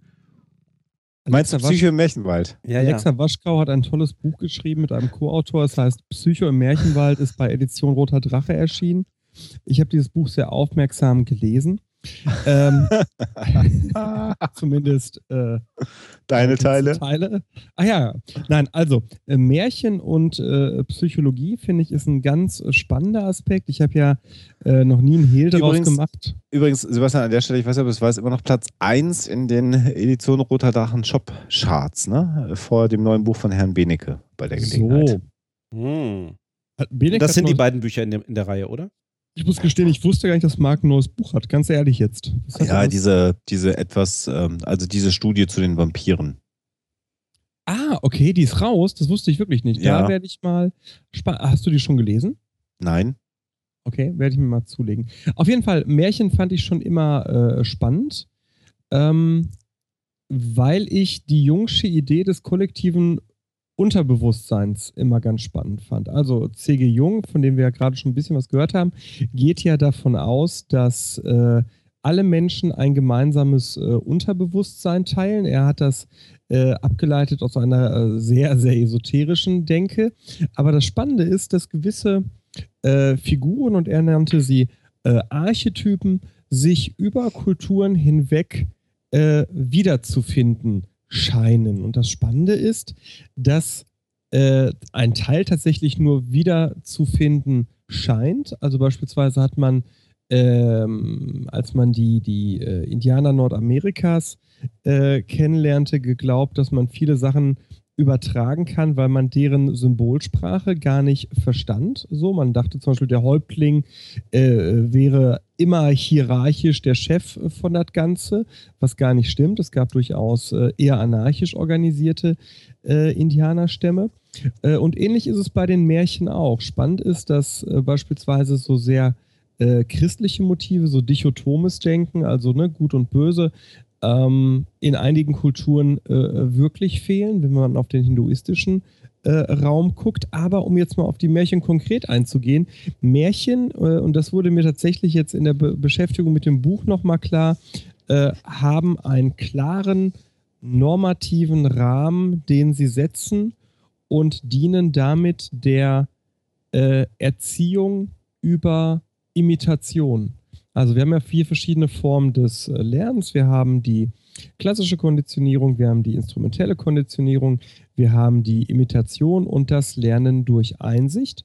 Und Märchen sind eben so gestaltet, dass äh, Kinder sehr gut imitieren können, wenn sie eine hohe Ähnlichkeit oder Sympathie mit dem äh, Haupthandlungstragenden entdecken. Nicht ohne Grund sind in vielen klassischen Märchen die Handlungstragenden äh, eben Kinder, denen man die Märchen ja auch äh, vorlas.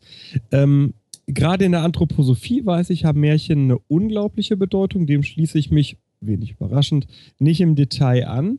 Ähm, es gibt aber tatsächlich Bedeutungsebenen äh, in Märchen, die zwischen Kindern und Erwachsenen unterschiedlich wahrgenommen wurden. Was mir zum Beispiel nochmal klar wurde bei Rotkäppchen, als ich den Originaltext, also den Originaltext in der Transkription der Gebrüder Grimm las, da geht es ganz knallhart um äh, Vergewaltigungen.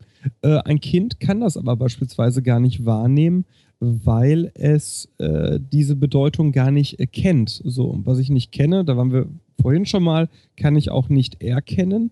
Ähm, wonach ich oft gefragt werde, seit dieses Buch raus ist tatsächlich, ist, äh, gibt es Märchen, die Kinder äh, verstören können und was sollte man Kindern an Märchen erzählen und was nicht? Ähm, und da sehe ich tatsächlich äh, eine der Aufgaben, die man Eltern nicht pauschal abnehmen kann. Ich erlebe es jetzt gerade bei meinem eigenen Sohn, der ist äh, zwei Jahre alt zwei Jahre und ein paar Monate, wenn der äh, irgendwas sieht, beispielsweise im Fernsehen, was dunkel ist und einen Schatten hat, dann hat der Panik. So. Und zwar egal, ob das lustig gemeint oder nicht lustig gemeint ist. Ähm, da, da, bin ich ja mal äh, sehr äh, äh gespannt, wie sich das weiterentwickeln wird der folgt langsam einfachen Märchenstrukturen, die wir uns dann so ausdenken und erzählen. Ähm, und ich glaube, die Kunst der Erziehung liegt darin, die richtigen Märchen äh, für sein Kind zu wählen.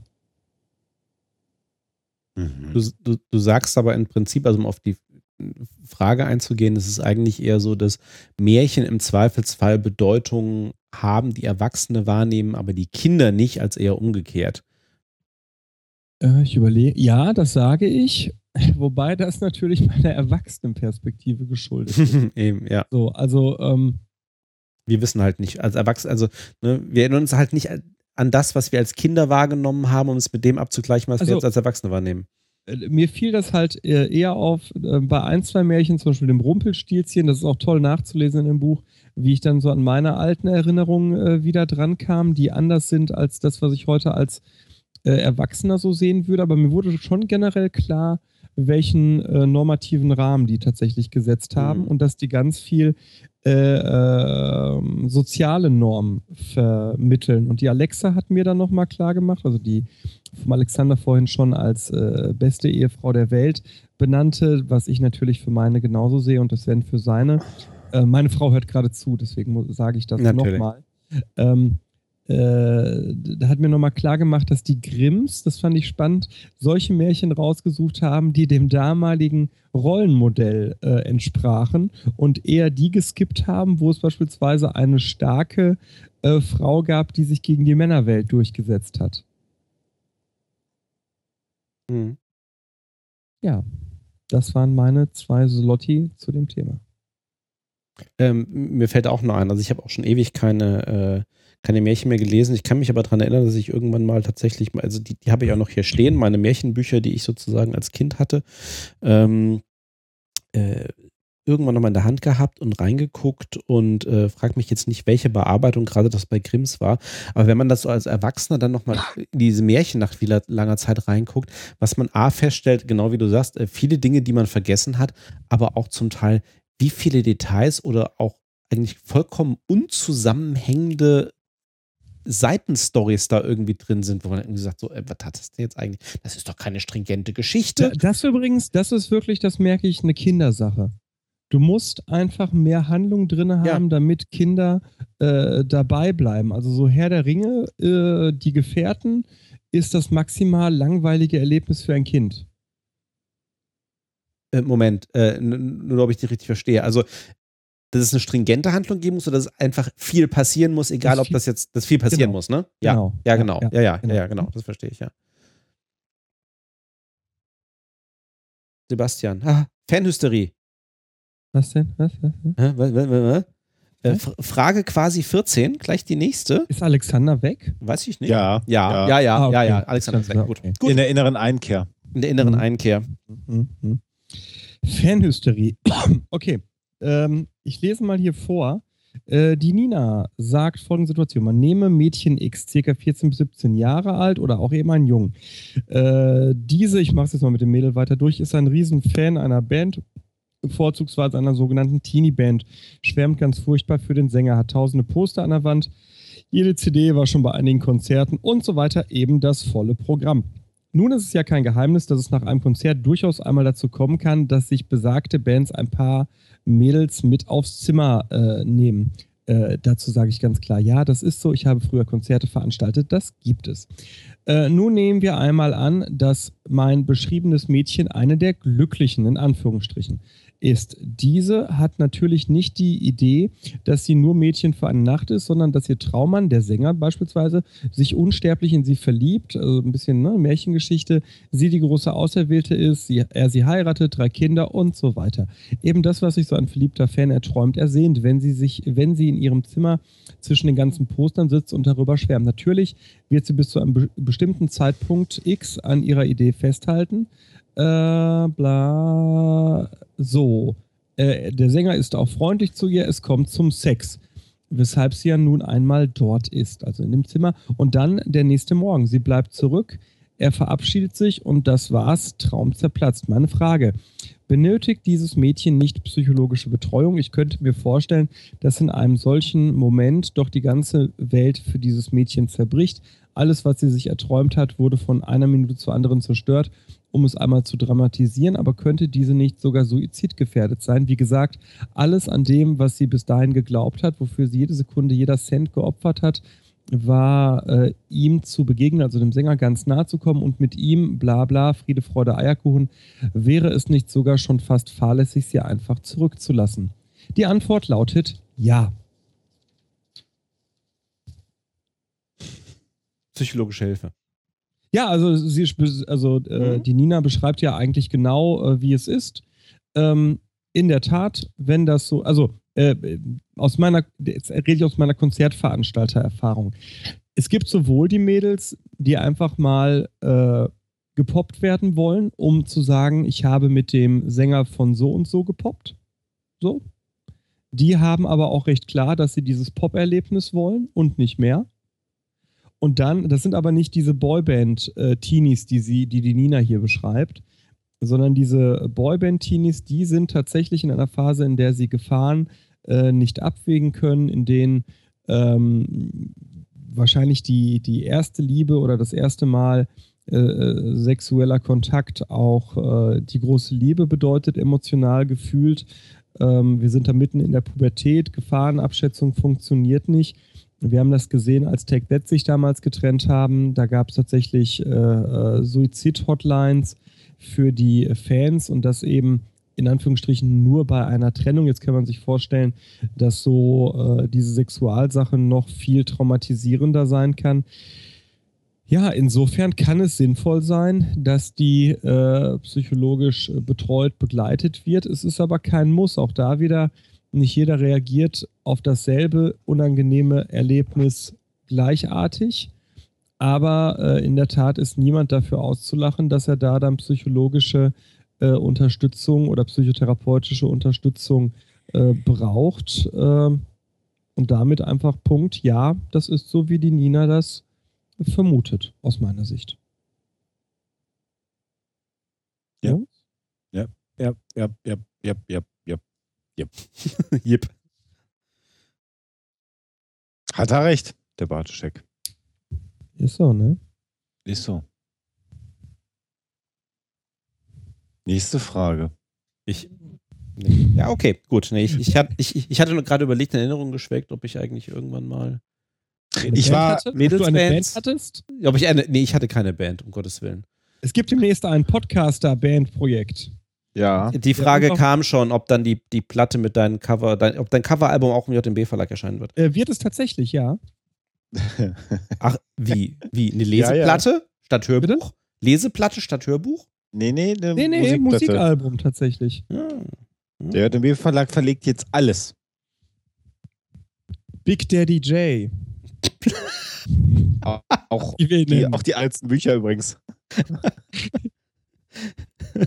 Aber wahrscheinlich wird es sogar noch vorher eine Single geben, von der noch gar keiner was weiß. Das wird sehr lustig. Aber ich glaube, ich ahne was. Ich ahne an, an, an anderer Stelle irgendwann mal mehr. Ich war übrigens, äh, um die angedachte Frage nicht ausgeführt, aber weil ich euch so lange kenne, schwinge ich da so mit zu beantworten.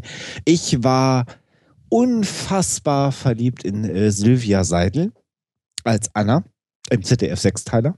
Ja, das war okay. Frage, die lag mir total auf der Nee, also äh, Alexander hat das schon richtig. Also ich, ich hatte nämlich gerade überlegt, ob ich irgendwie mal so eine Mädelsband oder so irgendwie was hatte, die ich aber. Also bei mir war es bei, bei, mir Anna tatsächlich. Anna. Ähm, und der, der frühe Tod von Silvia Seidel, die ja auch Also richtig ist es ja dann nie aufgedeckt worden, aber vermutlich auch an einem Depressionsleiden dann letztendlich. Ähm, Silvia ja. Seidel ist tot? Ja, ja, Silvia Seidel. äh, Ach, Ich meine sogar durch Suizid, wenn ich das Ach. richtig damals mitbekommen habe. Das, hat mich schon getroffen. Ja, ja. Okay. ist- Das äh, war so. Ich gucke mal gerade nach Todesursache, aber da war ich ziemlich sicher. Das ist ja immer so, dass das dann irgendwie Ja, ja. erst, erst immer postuliert und dann kriegt man es ja nicht mehr mit, was es wirklich war. Mich hat auf der nicht verliebt sei Ebene der Tod von Kurt Cobain damals echt mitgenommen. Das war für mich äh, die prägende, die, neben Freddie Mercury und viel mehr war Kurt Cobain prägende Person meiner Pubertät. Und als der sich dann äh, die Schrotflinte in den Mund gesteckt hat und abgedrückt hat, das ist schon eine Sache gewesen, die fand ich äh, krass. Aber eben ohne diesen romantischen äh, Zuneigungs-Aspekt, ne? Also es, es ist, äh, Wikipedia sagt, es wird von Suizid ausgegangen, da ein Abschiedsbrief gefunden wurde. ja. Das heißt also, es ist nie äh, aufgedeckt worden. Es gibt dann einige Boulevardschlagzeilen, die ich jetzt gerade vorbeifliegen habe, dass es vier Suizidversuche im Vorfeld gegeben hat. Aber das ist dann im Nachhinein auch mal alles Wumpe. Ähm, ja, schade. An der Ja. Stelle. Aber das war, also Silvia Seidel, da hatte ich, ich hatte einen Silvia Seidel Starschnitt äh, bei mir im Kinderzimmer hängen. Aus der Bravo. Okay, ich glaube, sowas hatte ich nie. Nee. Nee. Und dann kam irgendwann die Einsicht, dass Blond doch nichts für mich ist. Aber das ist eine ganz andere Geschichte, die an anderer Stelle erzählt werden wird. An dieser Stelle legt die Hoax Mistress dann auch den äh, Balken zur Seite, mit dem sie den Hoaxmaster bedrohte. Ähm, Die übersetzt übrigens gerade nebenbei im Nebenzimmer ein Buch, was demnächst bei mir. ja, das wissen wir. Ein englisches Buch ins Deutsche von einem deutschsprachigen Autoren. ja, Edzard Ja. Ernst. Ja. Sehr schön. So. Ähm, Deswegen kann die mich gar nicht hauen. Die muss Geld verdienen gerade nebenbei. Während ich hier rumdattel. ähm, aber wir haben tatsächlich, weil das, weil das Thema gerade angeklungen ist, wir haben mehrere Fragen im, im Umfeld von Depressionen. Insofern würde ich, würd, würd ich vielleicht mal kurz irgendwie aus der, aus der Reihenfolge wieder rauskommen, dann können wir die mal so nacheinander vielleicht abarbeiten. Ähm, Richtung Frage 24, 25. Ähm, ob Neugeborene Depressionen haben können und äh, wie, Neu, Neugeborene und Kinder. Äh, nein und ja. Äh, also, Danke. äh, sehr gerne. Okay, nächste Frage. Ähm, nein. Also das Ding ist, bei Kindern geht man äh, nicht davon aus, dass es eine voll ausgebildete Persönlichkeit gibt. Man spricht von einem, äh, von Temperamenten, die ab der Geburt vorhanden sind. Äh, meines Wissens nach ähm, sind Depressionen erst beschrieben ab dem frühen äh, oder ab dem äh, späteren äh, Kleinkindalter. Das heißt, wir sind so bei Kindern im Alter von äh, vier, fünf, sechs Jahren. Ab da gibt es Depressionen bei Kindern, die stellen sich oft ein wenig anders dar als die im Erwachsenenalter. Das ist ja so mein klassischer äh, Bereich, deswegen äh, laber ich da jetzt auch so viel. Kinderdepressionen sind oft verdeckt. Man spricht dann eben von verdeckten oder eben lavierten Depressionen. Äh, ein typisches Merkmal wäre beispielsweise ähm, Bauchschmerzen, äh, die immer und immer wieder da sind. Ähm, es gibt aber auch Kinder, das ist ein sehr stark tabuisiertes Thema, da habe ich mal mit äh, Lydia äh, kurz drüber geschrieben, da hat sie, glaube ich, auch was zu publiziert. Es gibt auch Suizid bei Kindern. Das ist ein, ein absolutes Tabuthema in der Gesellschaft. Da bin ich jetzt nicht so tief drin, aber es gibt jedes Jahr Kinder, die sich das Leben nehmen und auch einen ähm, Abschiedsbrief beispielsweise hinterlassen. Das ist ähm, sehr verstörend. Ich habe da mal so ein paar Sachen äh, von Lydia äh, gezeigt bekommen. Ähm, heißt also, ja, es gibt Depressionen bei Kindern, die muss man ernst nehmen. Das ist, wie gesagt, ein Thema, über das wir als Gesellschaft nicht viel reden, weil wir glauben, dass man ein gewisses Alter haben muss, um Depressionen äh, zu haben. Das, äh, ja, ich glaube nicht, dass sich das äh, ändern wird, diese Sichtweise, weil äh, das einfach auch Teil der Zuschreibung ist, die man bei Kindern äh, macht. Ähm, so, was war noch Teil der Frage? Äh,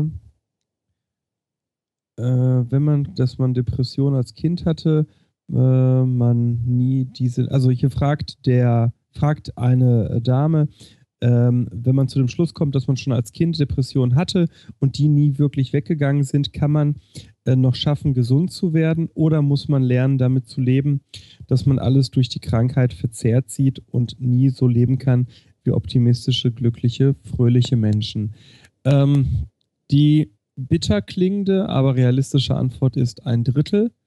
Ähm, zu einem Drittel wirst du es schaffen, mit Psychotherapie äh, deine Depression wegzukriegen, sodass sie dich nicht mehr beeinträchtigt. Zu einem Drittel wirst du immer wieder damit zu kämpfen haben und zu einem Drittel Wahrscheinlichkeit wirst du trotz Kampf das nicht schaffen, über die Depression hinwegzukommen. Die gute Nachricht ist, für den individuellen Fall haben Statistiken äh, erst einmal wahrgenommen wenig Bedeutung. Insofern mach dich auf den Weg, such dir einen Psychotherapeuten und nur weil du, also in Anführungsstrichen, nur weil du lange eine Depression schon hast, heißt du nicht, heißt es nicht, dass du die nicht äh, überwinden kannst und viel Glück dabei. Mhm.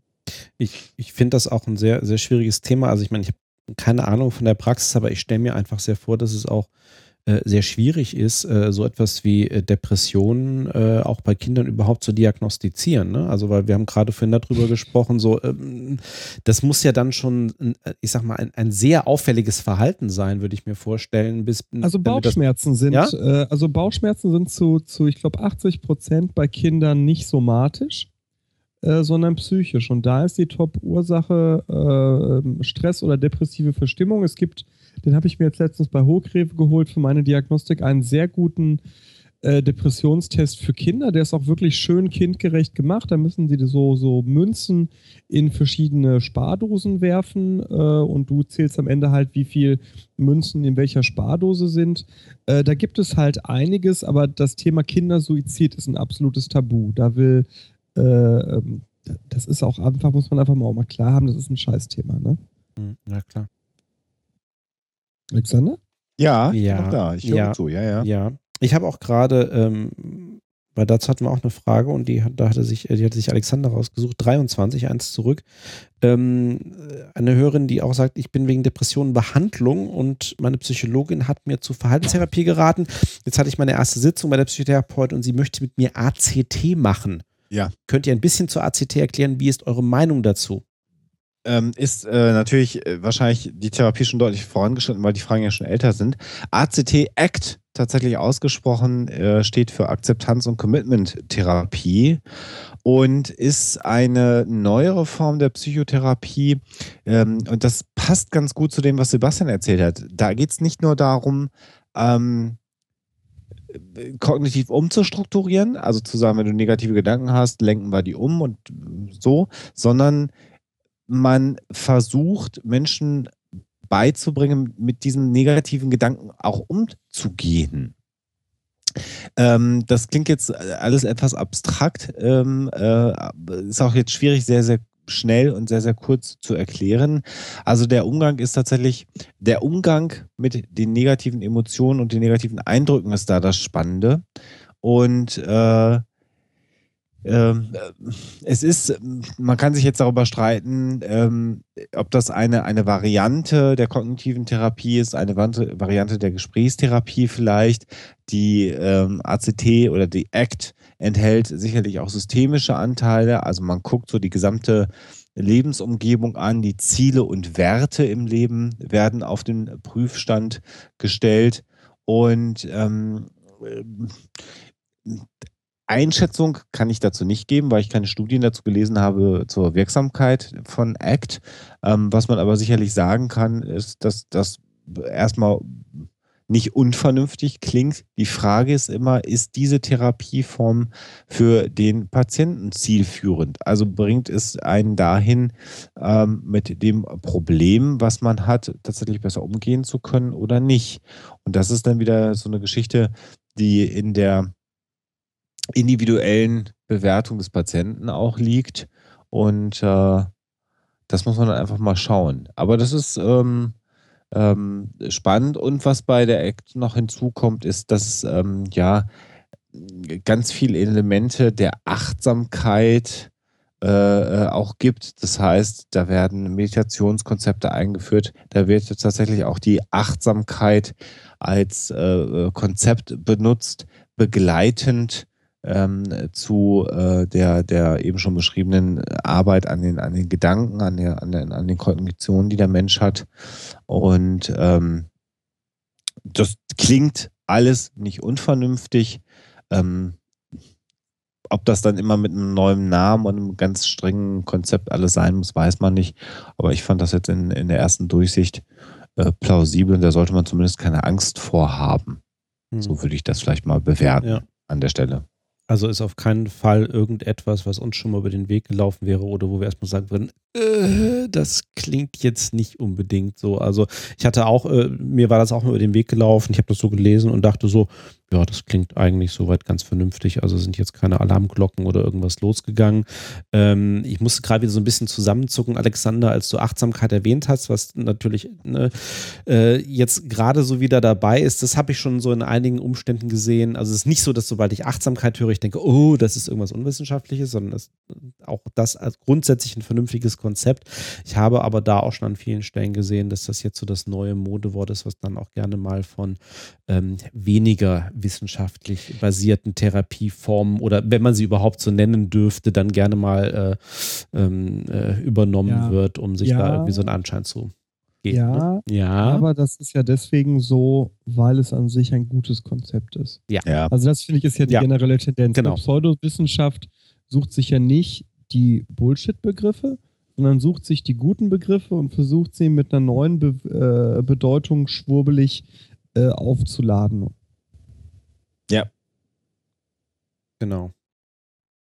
Fuck, wir sind heute so unglaublich konsensmäßig. Ja, wir haben, wir, wir haben überhaupt nichts. Vielleicht, vielleicht ja. ganz kurz zur Achtsamkeit als solches. Das kommt äh, vom äh, MBSR äh, letztendlich. Das steht für Mindfulness-Based Stress Reduction. Mhm. Das ist die achtsamkeitsbasierte Stressreduktion. Und das ist eigentlich ein relativ ausführliches Programm, was einem helfen soll, ja, eigentlich ist, wenn ich jetzt Entspannungsverfahren sage, wird man wieder von den MBSR-Leuten ja. äh, gehauen, weil die sagen, nein, es ist viel mehr. Aber sicherlich kann man, wenn man den Achtsamkeit beherrscht und so ein MBSR-Training durchgeführt hat, sicher sehr gut auch entspannen in äh, gewissen Situationen. Und es gibt äh, einige Übungen äh, bei, bei der Achtsamkeit, die im Wesentlichen, und ich habe es eben beides gemacht und deswegen erlaube ich mir da auch den Vergleich, ähm, so, äh, als, als Teilnehmer habe ich es gemacht, ähm, sehr ähnlich ist zur progressiven Muskelrelaxation. Äh, bei der progressiven Muskelrelaxation spannt man eine Muskelgruppe nach der anderen im Körper an und achtet sehr genau darauf, wie sich das anfühlt, wenn sich die Muskeln anspannen und wenn man sie entspannt. Und dann achtet man insbesondere auf die Entspannung. Und bei den Achtsamkeitsübungen, bei dieser Achtsam ähm, Achtsamkeitsübung, die Body Scan heißt, äh, ist es eben so, dass man im Prinzip genau die gleichen Körperpartien ähm, abgeht in Gedanken, aber da nicht anspannt und entspannt, sondern hineinfühlt. Das klingt jetzt alles so ein bisschen esoterisch, ist aber tatsächlich natürlich, wenn man das macht und wenn man sich darauf einlässt, eine Methode, ähm, die dazu führt, dass man sich sehr genau darauf konzentriert, was macht gerade der Körper, was macht gerade mein kleiner rechter Zeh, was macht gerade mein kleiner linker Zeh.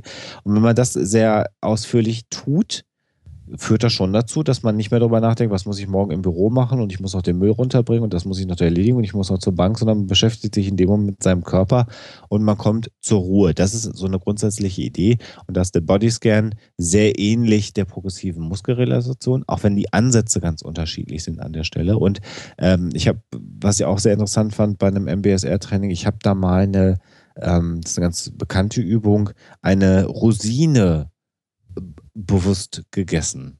Und das ist auch eine spannende Übung. Kennt ihr das? Habt ihr das schon mal gehört? Ich kenne das nur mit, ich habe das bei der, mit einer Zitrone gemacht bei progressiver Muskelentspannung. Mhm. Also die Rosine ist tatsächlich so, dass man die eben ewig lange im Mund behält und also da, darauf achtet, da sind wir wieder beim Begriff Achtsamkeit, ähm, äh, äh, äh, Textur, Geschmack, Geruch, äh, vorher hat man sie in der Hand. Also das ist ähm, äh, eine Sache, eine Übung, die dauert fast eine Viertelstunde mit dieser Rosine und man denkt, was ist das denn für ein Quatsch?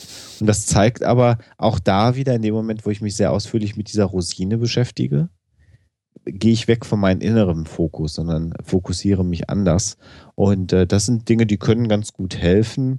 Ähm, und äh, auch das autogene Training oder auch Gedankenreisen oder andere Dinge können eben dazu führen, dass man innerlich ruhig wird. Und ähm, insofern, da, auch da muss man gucken, das ist ähnlich wie bei der Psychotherapie, wobei Entspannungsverfahren äh, natürlich nicht so eingreifend ins Leben sind, aber auch da kann man schauen, was funktioniert für mich am besten, wo kann ich mich am besten darauf einlassen und mich entspannen. Sehr interessant ist, dass Entspannungstechniken in der Psychotherapie einen hohen Stellenwert haben, denn äh, natürlich, wenn man äh, depressiv ist oder wenn man andere Gedanken hat, negative Gedanken, und kann man die auch mit solchen Entspannungsübungen versuchen, für eine Zeit lang auszusetzen und die Gedanken anders zu binden. Insofern macht das immer auch Sinn, die Verquickung von Psychotherapie und Entspannungsverfahren, welcher Art auch immer an der Stelle. Sehr schöne Überleitung. Was halten ich habe so ein bisschen das hm? Gefühl, dass im Chat, ich kann das gerade nicht einschätzen, mhm. dass da ein, zwei Leute ein Problem damit haben, dass natürlich Teil von Psychologie auch das subjektive Erleben und die subjektive äh, Empfindlichkeit äh, von äh, Menschen ist. Ähm, ich hoffe, dass das ein Scherz ist, was da so durch den äh, Chat geistert, äh, dass man so tut, als wäre es pseudowissenschaftlich, äh, weil man Emotionen von Menschen ernst nimmt. Ähm, wollte ich einfach nur mal eben kurz eingeworfen haben. Mhm. Mhm. Mhm. mhm. Ähm, Verquickung von Psychotherapie und Entspannungsverhalten. Wir haben eine Frage von der Verquickung von Psychotherapie und Drogen wie LSD.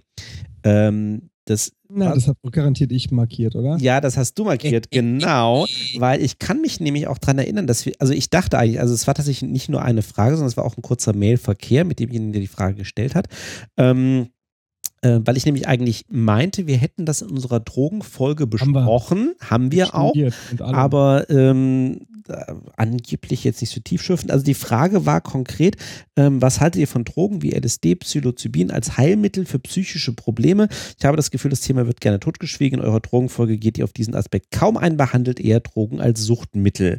Oh, da möchte ich nochmal dazu äh, auffordern, ex insbesondere das, was der damals noch nicht Doktor, jetzt Doktor der Psychologie, äh, der Bartoschek damals schon gesagt hat.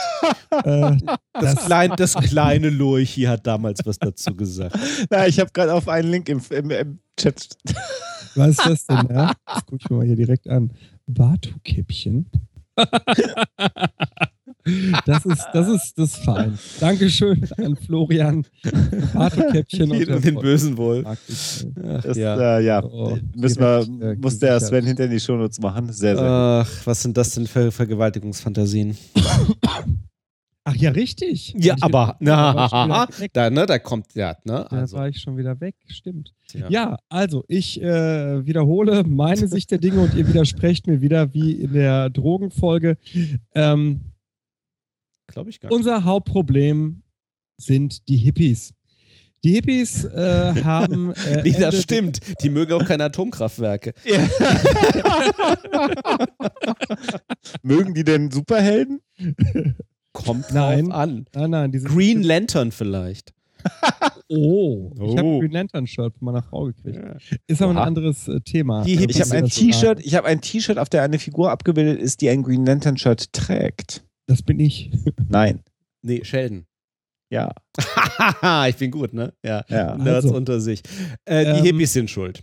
Genau, Timothy Leary, äh, ein Psychologe, der sehr viel Interessantes, sehr viel Blödsinniges geschrieben hat, hat äh, eingängige Versuche mit LSD gemacht, leider später auch äh, für die CIA im Rahmen von äh, Folterstudien. Äh, Timothy Leary hat äh, die These vertreten, dass ähm, der Mensch Zugang zu anderen Bewusstseinsteilen bekommen kann durch Psycho- äh, aktive Substanzen wie eben LSD oder äh, Psilocybin. Ähm, das haben all diese ganzen Hippies da draußen nicht gerafft und haben gedacht, yeah, wir schmeißen Trips bis zum geht nicht mehr. Das Ganze äh, ging in die Hose äh, und seitdem war so ein bisschen dieser ganze Bereich LSD, Psilocybin, psychoaktive Substanzen ähm, sehr verpönt. In den letzten Jahren äh, fängt man langsam langsam wieder vorsichtig an, sich da alter Befunde zu erinnern. Und es zeigt sich, dass beispielsweise Suchtkrankheiten ähm, äh, sehr gut auf solche ähm, Psychogen ist falsch. Wie sagt man denn nochmal psychodelisch anders? Also, Psychotrop? Äh, Psychotrop. Psychotrop, genau, danke schön. Psychotrop. Psycho, dass psychotrope Substanzen äh, sehr wohl geeignet sein können, äh, bei Suchterkrankungen äh, zu helfen. Interessant ist, und das ist äh, spannend, dass das auch in der breiten Masse der Bevölkerung oft anders geglaubt wird. Psychotrope Substanzen haben eben nicht so wie Cannabis, Bier, äh, ja, Cannabis und Bier äh, oder auch äh, Amphetamine, also Kokain, eine aufputschende, äh, kichermachende, ich nenne das immer Kicherdrogen. Das sind alles keine Kicherdrogen, sondern das sind Drogen, die deine äh, Wahrnehmung verändern und äh, aktuelle Forschungsbefunde weisen darauf hin, dass es tatsächlich eine Möglichkeit sein könnte für einige psychische Probleme. Ne? Klammer auf, wir haben äh, mehrere, wir haben, glaube ich, um die über 100 psychische Störungen, Klammer zu, äh, für einige psychische Probleme könnte das ein Weg sein. Könnte. Könnte. Schauen wir mal. Also ich weiß jetzt nicht, ob wir groß irgendwie darüber, also ich meine mich auch zu erinnern, dass ich, glaube ich, dem Thema grundsätzlich auch nicht abgeneigt war. Also Nö. Am Ende habe ich nämlich gesagt, alle Drogen sollten legalisiert werden. Und ich glaube, da habt ihr Darüber, auch darüber haben wir dann etwas äh, diskutiert. ja, Ja, genau, genau. Für mich nur die logische. Nein, Scherz. Ich, ich muss heute relativ pünktlich raus. Die ist die Frage, ob wir Oha. noch eine, eine kurze Pause äh, machen Ja, wollen. können, können, können wir machen. Ähm, ihr habt jetzt die Wahl. Irgendwie ist, ist, ist meine erste Musikwahl irgendwie im Chat wahnsinnig gut angekommen. Äh, ich, Oh, natürlich. nein, nein, nein, Das nein. ist Seine Wahl. ja, stimmt. Ich bin ja auch der Rutlauf. Ähm, R to the U to the D to the L to the off, äh, F to the F. bam. Ähm, ich hätte noch was von denen. Ja, mach doch einfach. Wenn wir dann jetzt in die Werbepause gehen, machen wir auch noch mal ganz kurz Werbung. Denn ich bin autorisiert worden, gerade durch Peitschenhiebe, äh, die er nicht mitbekommen hat, äh, zu verkünden, dass äh, all diejenigen, die beim JMB-Verlag mit dem Gutscheincode Psychotalk bestellen, versandkostenfrei bestellen. So, Unter das anderem das neue Buch von Bulo Bartoschek, Thomas Kopp. Hier blenden wir mal ganz hart aus. oh, Oh.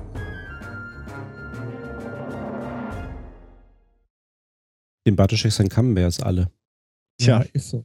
Ich habe mir jetzt hier mein zweites Bergmann-Bier geholt und habe jetzt Ginger Ale mit Tullamore und ausgekochtem Ingwer, äh, momentan äh, bei mir sehr beliebt, äh, zusammengemixt.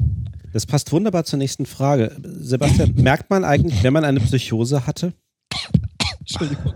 das hast du mich gerade mal echt erwischt, Sven. äh, äh, sorry, was war die Frage? Äh, merkt Merkst du das eigentlich, wenn du eine Psychose, äh, merkt man das eigentlich, wenn man eine Psychose hat? Merkst du eigentlich deine eigene Psychose noch, Bartoschek? Bitte? Also ich habe beides erlebt. Ich habe Leute äh, äh, ja, auch gut. Bei Danke. manchen Psychosen haben sie dir erzählt, dass du eine hattest, bei anderen wusstest du es selber. Liebe Hörer, ich rede einfach für euch weiter.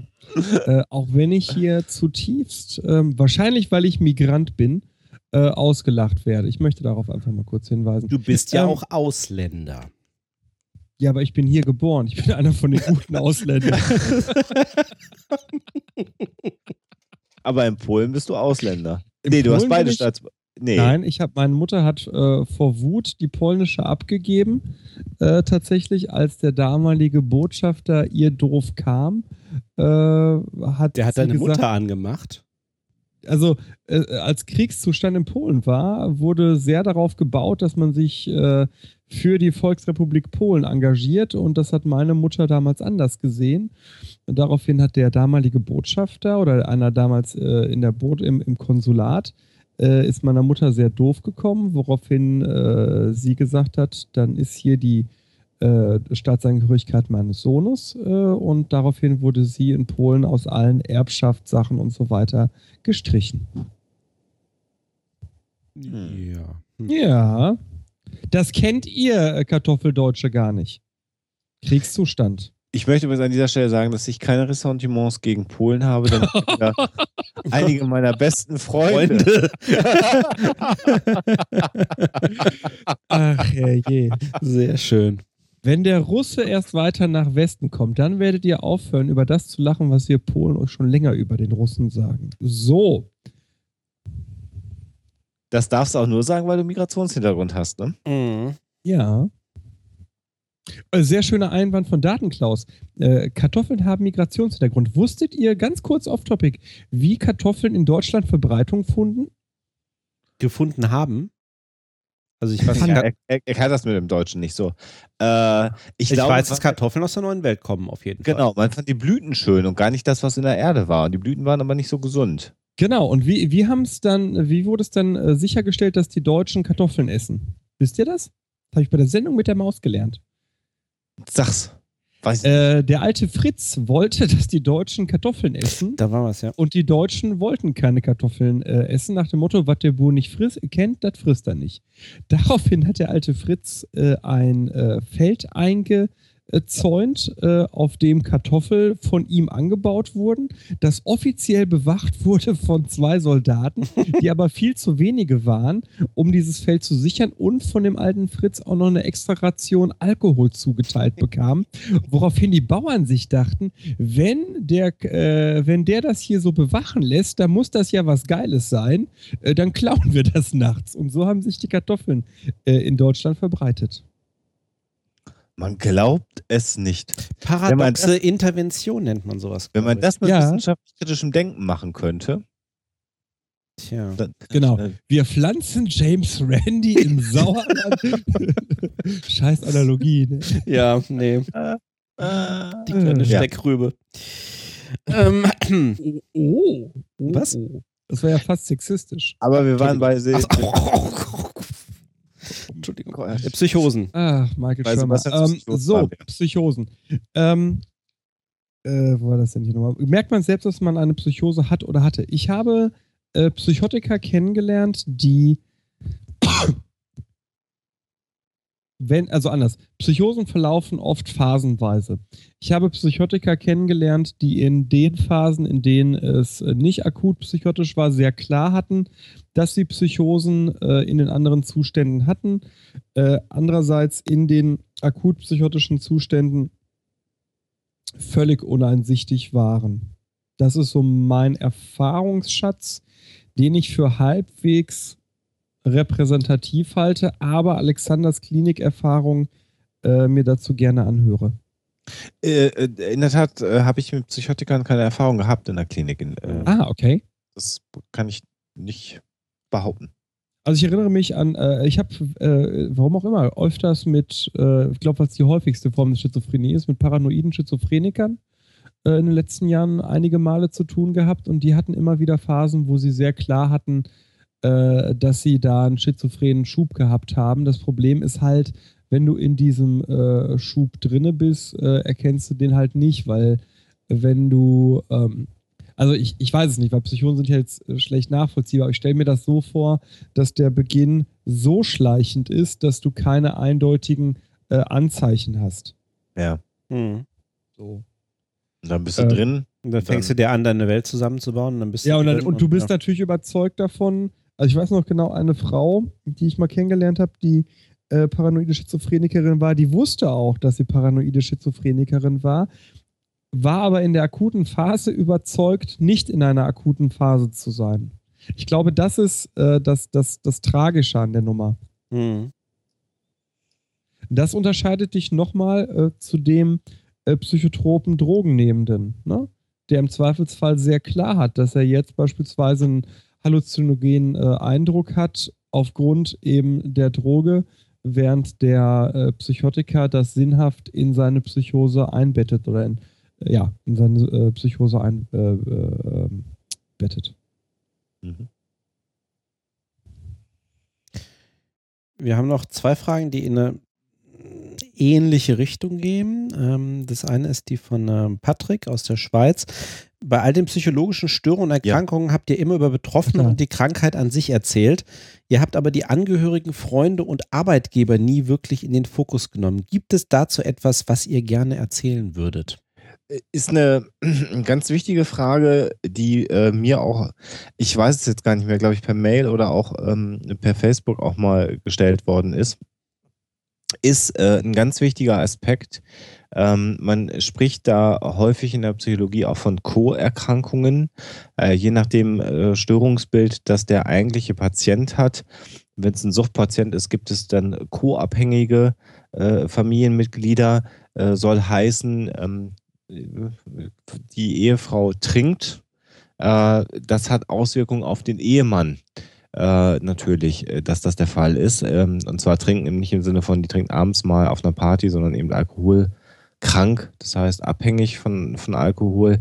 Ähm, das führt dann dazu in der Regel, dass der Rest der Familie ähm, zum Beispiel vertuscht, dass das so ist.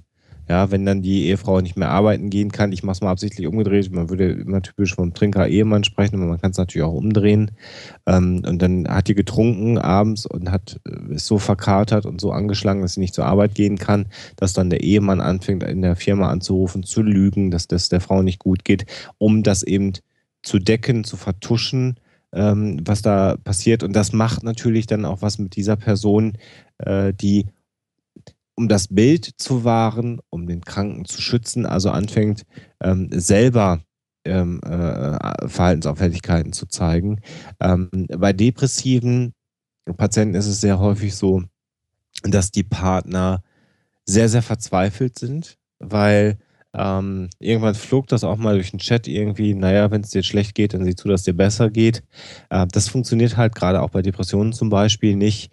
Und äh, das äh, kann einen Partner schon sehr zur Verzweiflung treiben, wenn es dem ähm, geliebten Partner schlecht geht, äh, weil er an Depressionen leidet und man eben nicht in der Lage ist, den Partner zu trösten. Und es hilft nichts, Faxen zu machen und es hilft nichts, lecker Essen zu kochen und es hilft nichts zu sagen, lass uns ins Kino gehen, lass uns ausgehen, lass uns sonst was tun.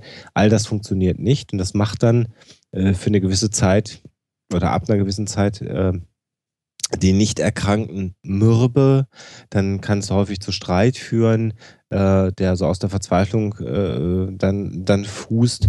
Und äh, das macht dann den Partner dann irgendwann auch krank, äh, gibt ihm ein schlechtes Gefühl.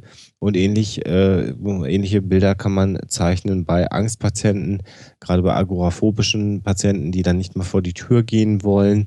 Auch da reibt sich der Partner dann irgendwann auf. Also ein ganz, ganz wichtiges Thema sind immer die, ähm, die Familienangehörigen von ähm, psychisch erkrankten Menschen, insbesondere wenn die psychische Erkrankung sehr, sehr schwer ist mit deutlichen Ausprägungen, dann leidet in der Regel auch das Umfeld, weil ja auch in der Regel Familie, Partner, gute Freunde ja auch emotional sehr involviert sind mit so einem Menschen. Und natürlich möchte man diesem Menschen helfen. Der lebt dann dass man nicht helfen kann. Und das frustriert und frustriert umso mehr, wenn das jemand ist, den man mag, den man im Zweifelsfall sogar liebt. Und das macht es sehr schwer.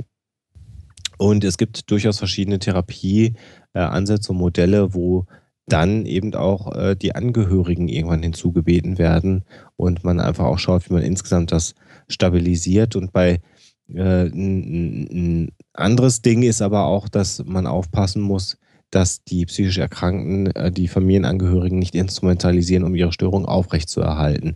Das wäre so eine negative Schleife, ähm, wenn man einem äh, ängstlichen Patienten dann alles abnimmt, dass er gar nicht mehr vor die Tür gehen muss, ist das letztendlich auch nicht hilfreich, obwohl man eigentlich dem Menschen helfen möchte, ähm, weil man sieht, es geht ihm nicht gut, wenn er raus muss.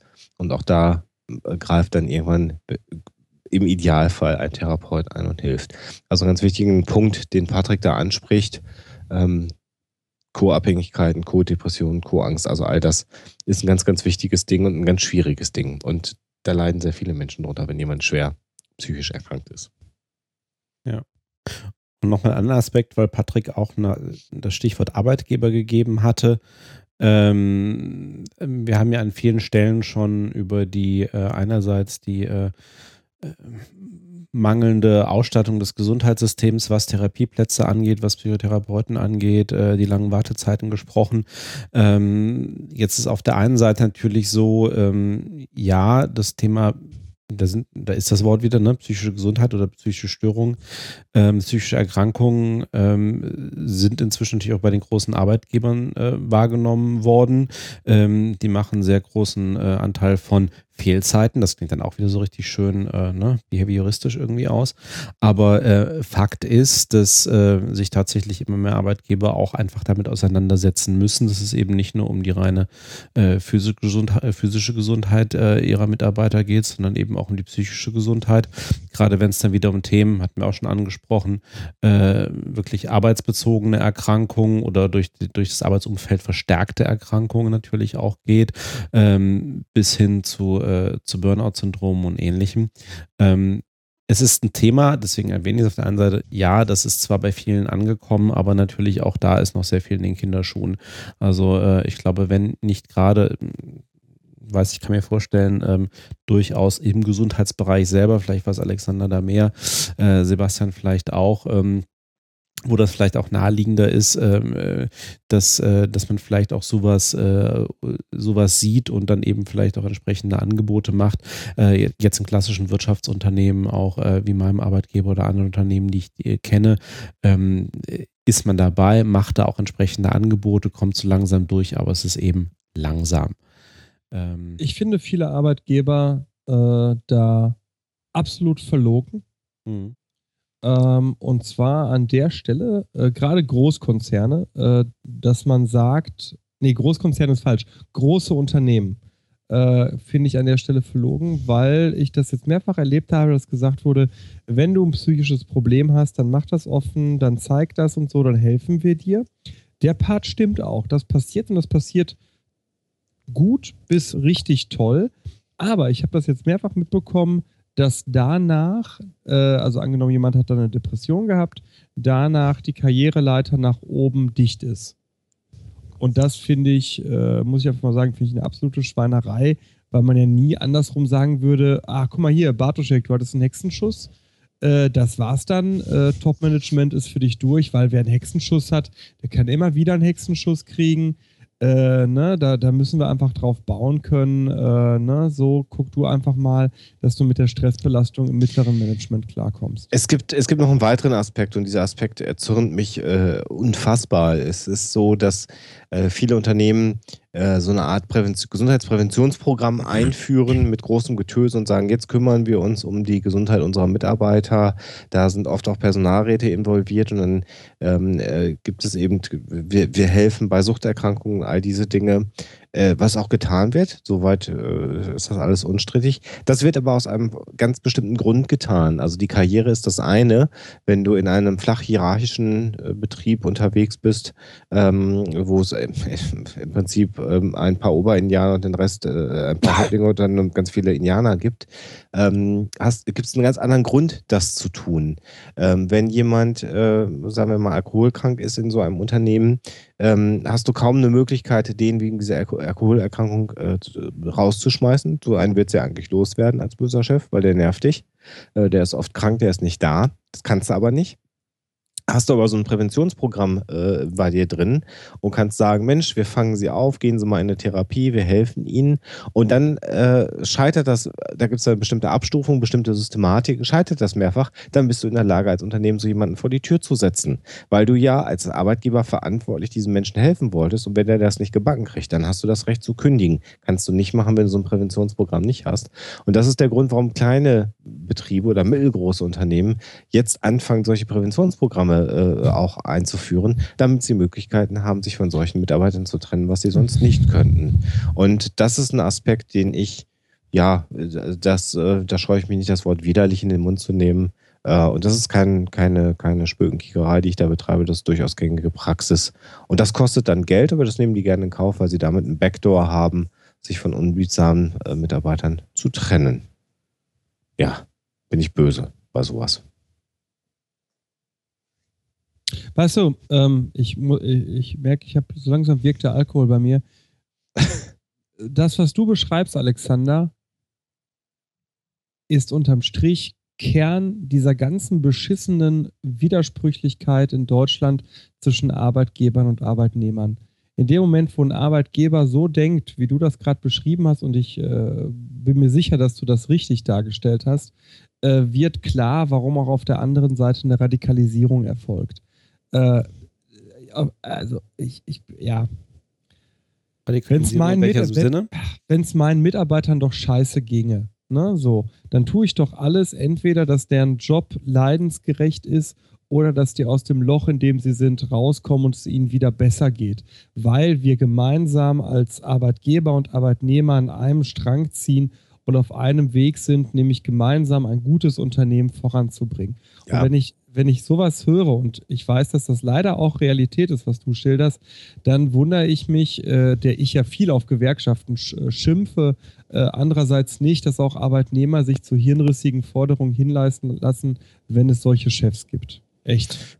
Ja, das ist äh, so, du bist vielleicht ein guter Chef an der Stelle, gibt halt auch. Weiß ich nicht. Ich glaube, also ganz ehrlich, ich glaube nicht, dass ich ein guter Chef bin. Ich bin, glaube ich, ein Chef, wie man als Mensch Chef sein soll, also sein kann, wenn man nicht nur am Ende des Monats ein Plus auf dem Konto haben will, sondern auch noch gut schlafen will.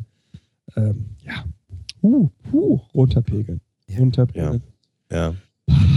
Ja, das sind, das, das ist, äh, das ist, ähm, ja, ich das sind so Dinge, die machen, die, da, da, da äh, das, das, widerspricht dann auch meinem, meinem äh, so oft zitierten Humanismus, den ich mir, also von mir selber zitierten Humanismus. Das ist aber, äh, ja, das, das zeigt eigentlich auch so das, woran es in unserer Gesellschaft mitunter so ein bisschen, so ein bisschen krankt.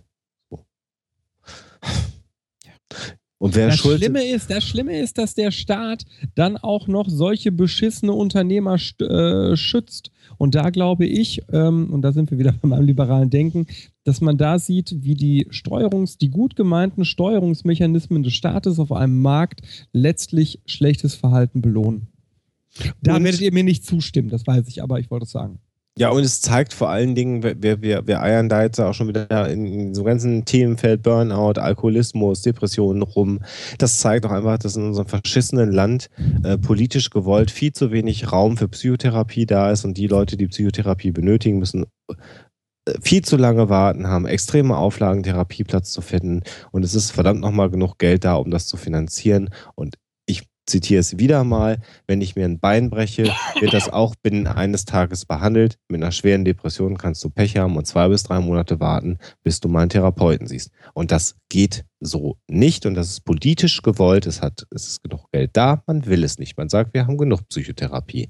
Punkt um. Und äh, da muss man vielleicht mal an der Wahlurne anders abstimmen und muss sich auch mal unter diesem Aspekt Parteiprogramme angucken.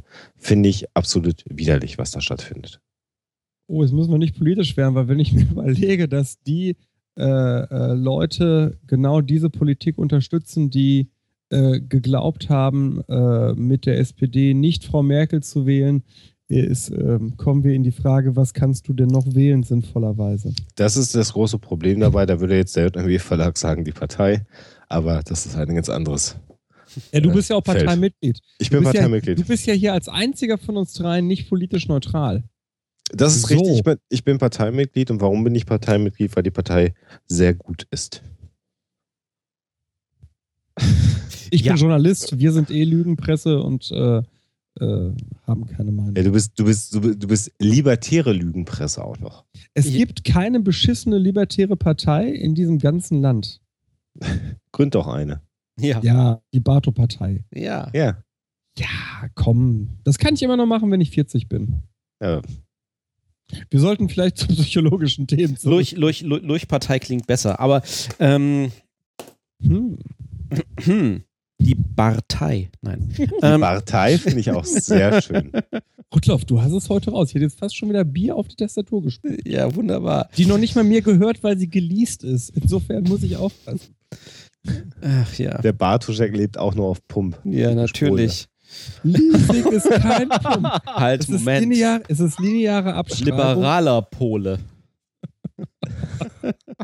so, wir hatten hier noch Fragen. Warte mal hier. Äh, ja, Frage, einer. Ähm, zehn passt nämlich dazu, weil jemand, der auch irgendwie fragt. Jeden? Ja. Zettel Nummer zwei habe ich schon weggelegt. Moment. wie, oh, wie er jemand anderem helfen kann. Das ist sogar eine Frage, die du dir markiert hast. Ähm, ja, da, da, kam eine Frage von einem, der ähm, jemandem mit einem Hobby ab, äh, nachgeht und da bei großen, bei großen Veranstaltungen ihm dann auch mal so Sachen auffallen wie pubertierende Mädchen, ähm, ne, Hand lange ungesund, Okay, also, Kerze gehalten, Sven, der. Sven N. Der Sven M. schreibt hier, ich bin Erzieher in der Jugendhilfe und gehe einem Hobby nach, äh, das ein sehr großes Altersspektrum hat. Irgendwas von 10 bis 7, ach, äh, 75 schreibt er.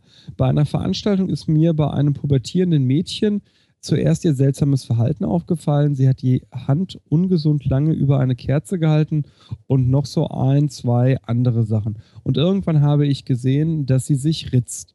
Böse Menschen könnten jetzt sagen, das ist mein Hobby, ich bin hier, um Spaß zu haben und will nicht mit meinem Problem, äh, will mich nicht, boah, fuck, ich bin echt hab mit dem. Problem anderer will mich rumschlagen. nicht mit dem Problem anderer rumschlagen.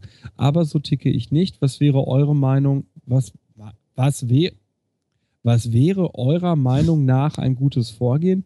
Mit den Eltern reden, sind die vielleicht Teil ihres Problems und das wäre gar nicht gut. Jemanden, eine Frau ins Vertrauen ziehen. Ach so, verstehe. Hm, Das heißt also, er ist äh, gegengeschlechtlich äh, und beobachten, ja klar, äh, und beobachten oder einfach mal gar nichts. Sorry, ich bin tatsächlich ein bisschen angetrunken. Kein harter Also. Alkohol mehr für den Bartscheck wäre Keine Fragen mehr für den Bartoschek. Nein. Äh, So, also mein Tipp, das ist tatsächlich äh, klassische Frage, die ich auch in Schulungen beantworte. Äh, klassische äh, Antwort meinerseits wäre, äh, geh auf dieses Mädel äh, zu und beschreibe ihr mit Ich-Botschaften deine Beobachtung. Also angenommen, sie heißt jetzt, sagen wir mal Janine. Äh, Janine, Chantal, mach Chant- Chantal. Chantal, ich habe äh, gesehen, dass du dich ritzt und dass du deine Hand äh, lange über eine Kerzenflamme hältst. Äh, ich weiß nicht, wie ich damit umgehen soll. Kannst du mir dabei helfen? Und äh, dieser nicht vorwurfsvolle Gesprächseinstieg äh, hilft in vielen Fällen direkt was zu öffnen. Also, ne, Chantal wird dann vielleicht sagen, nee, nee, das war halt nur mal so ein Ausprobierding und so. Ähm, ne, dann nachfragen, äh, kannst du denn nachvollziehen, dass ich mir Sorgen um dich mache? Ne? Äh, generell gilt in der Jugendhilfe, mach dich nicht zum Geheimnisträger, mein lieber Sven, sondern mach es äh, offen. Äh, mach Chantal klar, dass im Zweifelsfall du mit ihren Eltern darüber reden musst, dass du ihr aber die Möglichkeit gibst, zuerst mit ihr darüber zu reden, mit äh, denen darüber zu reden. Ähm, sprich aber ihre Eltern nicht an, ohne mit Chantal gesprochen zu haben. Meist fällt es uns am schwersten, die Leute äh, zu konfrontieren, bei denen wir genau sowas beobachtet haben, weil wir da sehr unsicher sind. Gerade als Erwachsene, äh, weil wir nicht so genau wissen, wie kommuniziere ich jetzt altersadäquat. Da äh, versuch nicht irgendwie übertrieben cool, lässig oder sonst was zu sein. Ähm, ich weiß zum Beispiel, ich komme oft viel steifer rüber, als ich es kommen könnte, weil ich mich in dem Bereich dann authentisch fühle, äh, authentischer fühle, als wenn ich jetzt pseudomäßig irgendwelche äh, Begrifflichkeiten aufgreife, wie ich das hier im Psychotalk zum Spaß mache. Also, äh, zusammenfassend, geh auf Chantal zu, sprich es beschreibend an, benenne es im Zweifelsfall als dein Problem, bei dem sie dir helfen kann, äh, biete ihr die Möglichkeit, das bei den Eltern anzusprechen, äh, benenne einen klaren Zeitrahmen. Wenn sie diesen Zeitrahmen nicht einhält, sprich die Eltern an und äh, ja, Sehr gut. für irgendwas kriege ich auch mein Geld im Alltag, ne? Ja, sehr gut. Ja, ja. Sehr gut. Ja, ja, ja, ja. Sehr schön beschrieben, Herr Bartoschek. So. Und wie das wohl wäre, wenn er nüchtern wäre. Aber wir können nicht alles haben. Nee, nein, nein. Das nein. bin ich ja auch im Alltag nie. Was sagt denn ein Arbeitgeber dazu? Mm, Das ist so ein Pole, weißt du, die sind alle immer besoffen. Ach so, das gehört dazu. Ja, das ist dann, das ist dann sozialer Druck. Nee, das ist äh, äh, Cultural Mainstreaming. Ach so. Diversity Management. Ach, Diversity Management. Ja, sehr gut, sehr gut. Äh, am, äh, 8. Wir sind- März, am 8. März ist Internationaler Frauentag. Das weiß ich. In Polen wird er immer gefeiert mit äh, Blumen. Tatsächlich. Ja. Macht ihr da was, Sven, als Konzern? wir, hatten das, wir hatten das Thema im Vorfeld, deswegen ist genau das Thema. äh, ja, ja, ja, doch, doch, doch. Also es gibt tatsächlich, also ähm, es, es, es, es, es, ist sehr, es ist sehr schön, wenn man sich da mit Kollegen auseinandersetzt und äh, dann, dann, kommt, dann kommen nämlich genau zum Teil genau diese Ideen, ja, wie ist es denn mit Blümchen und Plan, dies und jenes und dann äh, sage ich, äh, liebe Leute, guckt euch doch bitte mal an, wo äh, gewisse Gebräuche herkommen und worum es eigentlich geht und ähm, ja, wäre, wäre euch nicht viel mehr darum äh, Entschuldigung, ich muss noch mal ganz kurz, weil ich jetzt gerade im Chat lese. Ähm, vielleicht kam ich falsch rüber. Da steht gerade, man muss aufpassen, dieses Beispiel von gerade, es gibt Menschen, die sich selbst verletzen und sich schlecht fühlen, wenn sich jemand Sorgen um sie macht. Deswegen stärker auf das Beschreibende eingehen. Nicht nach dem Motto, äh, ich mache mir Sorgen, ich muss dir helfen, was ist denn mit dir los, oh mein Gott, sondern was soll ich damit machen? Genau, du machst das und das. Ich weiß nicht, wie ich damit umgehen kann. Was können wir gemeinsam machen, um da rauszukommen? Jetzt mal platt gesagt, bis hin zu dem Punkt, wenn dann die Antwort kommt, es ist alles in Ordnung, du musst dir keine Sorgen machen. Ne? Ne? Ich Gut, weiß, da musst du natürlich bei einer Minderjährigen klar sagen, klar. ich muss deine Eltern informieren. So. Äh, aber da sollte man ihr die Möglichkeit geben, die Eltern zuerst zu informieren. wenn die Eltern sorgeberechtigt sind. Da gehe ich jetzt einfach mal in dem Fall von aus. Ne? Klar, ja. ansonsten wäre der Vormond oder wem die entsprechenden elterlichen Sorgeteile. Ja, so, ne? Klar. Okay, sorry. Nee, ja. kein Thema. Habt ihr auch noch Fragen hier? Also ihr beiden? Hier, Sven, Frage 27. Ja, Frage 27. Ähm, sollen wir die zum Abschluss noch machen? Ich meine, wir haben kurz vor elf. Ja, gut, wir können doch noch. Äh, eine können wir noch. Eine können wir noch. Okay, dann da, da gehen wir jetzt aber äh, ganz zurück in ähm, äh, unsere Psychologiezeit, weil die Frage von André war: Ich mache zurzeit eine Ausbildung zum Fachangestellten für Markt- und Sozialforschung, hätte eventuell danach die Möglichkeit, an einer privaten Hochschule berufsbegleitend Wirtschaftspsychologie, also Bachelor of Science, mit Schwerpunkt Marktwerbe Medienpsychologie und gegebenenfalls Marketingmanagement zu studieren. Jetzt kam die Frage, mich würde generell in Bezug zum Psychologiestudium interessieren, was ihr jeweils von Studiengängen wie Wirtschaftspsychologie oder anderen Sonderpsychologien wie Sport- oder Medienpsychologie haltet. Wie unterscheidet sich so ein spezielles Studium von einem normalen Psychologiestudium und hätte euch persönlich so ein Studium auch gereizt und warum oder warum nicht? Sind solche Studiengänge sinnvoll? Sollte man sich lieber generell Zeit für ein Vollzeitstudium nehmen oder kann berufsbegleitend sinnvoll sein? So, da muss man natürlich jetzt erstmal dazu sagen, wir alle drei haben das alte Diplomstudium gemacht. Wir können alles. Wir können alles, weil wir haben offiziell, offiziell 10 plus Semester. Ich frage jetzt mal nicht nach, wie lange wir im Einzelnen studiert haben. Ähm, Acht. Ist so, was soll ich sagen, ey? Acht Semester, Freunde. Ach, der Lurchdoktor. Ja, deswegen, musste, deswegen musste der Doktor noch dran, damit er auf unser Niveau kommt, Alexander. so ist das. So ist das mit dem, mit dem Doktor zusammen. Migrantenkind und dann acht Monate. Äh, acht, acht, Monate. Acht, acht Monate Studium. acht Monate Studium, Herr Bartoschek. Ach je, ey, Prost, ich, ich ruf, weil, weil ich rufe mal gerade ruf Frau Bartoschek an, dass die ihm mal den Alkohol jetzt da wegnimmt. Das ist Nein. ja hier nicht mehr aus, auszuhalten. Nein, wir haben ja also offiziell so äh, X Semester. Wir haben das Diplomstudiengang gemacht und wir möchten nicht über Regelstudienzeiten und Studiensemester nein, nein, reden. Nein, nein, nein, nein, genau. Semester ist egal. Ähm, und damals waren wesentliche Inhalte bundesweit vorgegeben. Also wir haben halt ne, Grundlagen gemacht im Grundstudium, Statistik, Biologie, allgemeine ja. Psychologie, Persönlichkeitspsychologie und dann irgendwann im Hauptstudium dann Diagnostik, klinische Psychologie, pädagogische Psychologie, Arbeitsorganisationspsychologie und dann noch Vertiefungsfächer und Praktika. So. Ähm, war auch mein Grund zum Beispiel dafür. Ich habe ja angefangen, in Münster zu studieren, bin dann nach Köln gegangen, weil es da einfach mehr Nebenfächer gab, Auswahl an Anwendungsfächern, bla bla. Zum Beispiel eben Wirtschaftspsychologie, was also auch André gesagt hatte, habe ich damals sozusagen als ein Vertiefungsthema bei den Wirtschaftswissenschaftlern gemacht. So, Damals war die einzige andere Möglichkeit, du konntest noch so Psychologie als Nebenfach im Magisterstudium machen oder im Lehramt, aber das war natürlich sehr eingeschränkt. Äh, war bei euch wahrscheinlich auch so. Äh, da sprang dann so bei manchen Veranstaltungen durften dann auch mal Nebenfächler dann irgendwie mit da reingucken. Aber das war dann wirklich mal so nur so ein paar Veranstaltungen im Semester oder so. So. Mhm. Heute haben wir natürlich Bachelor und Master. Es gibt ganz viele unterschiedliche Studiengänge und teilweise eben auch berufsbegleitend.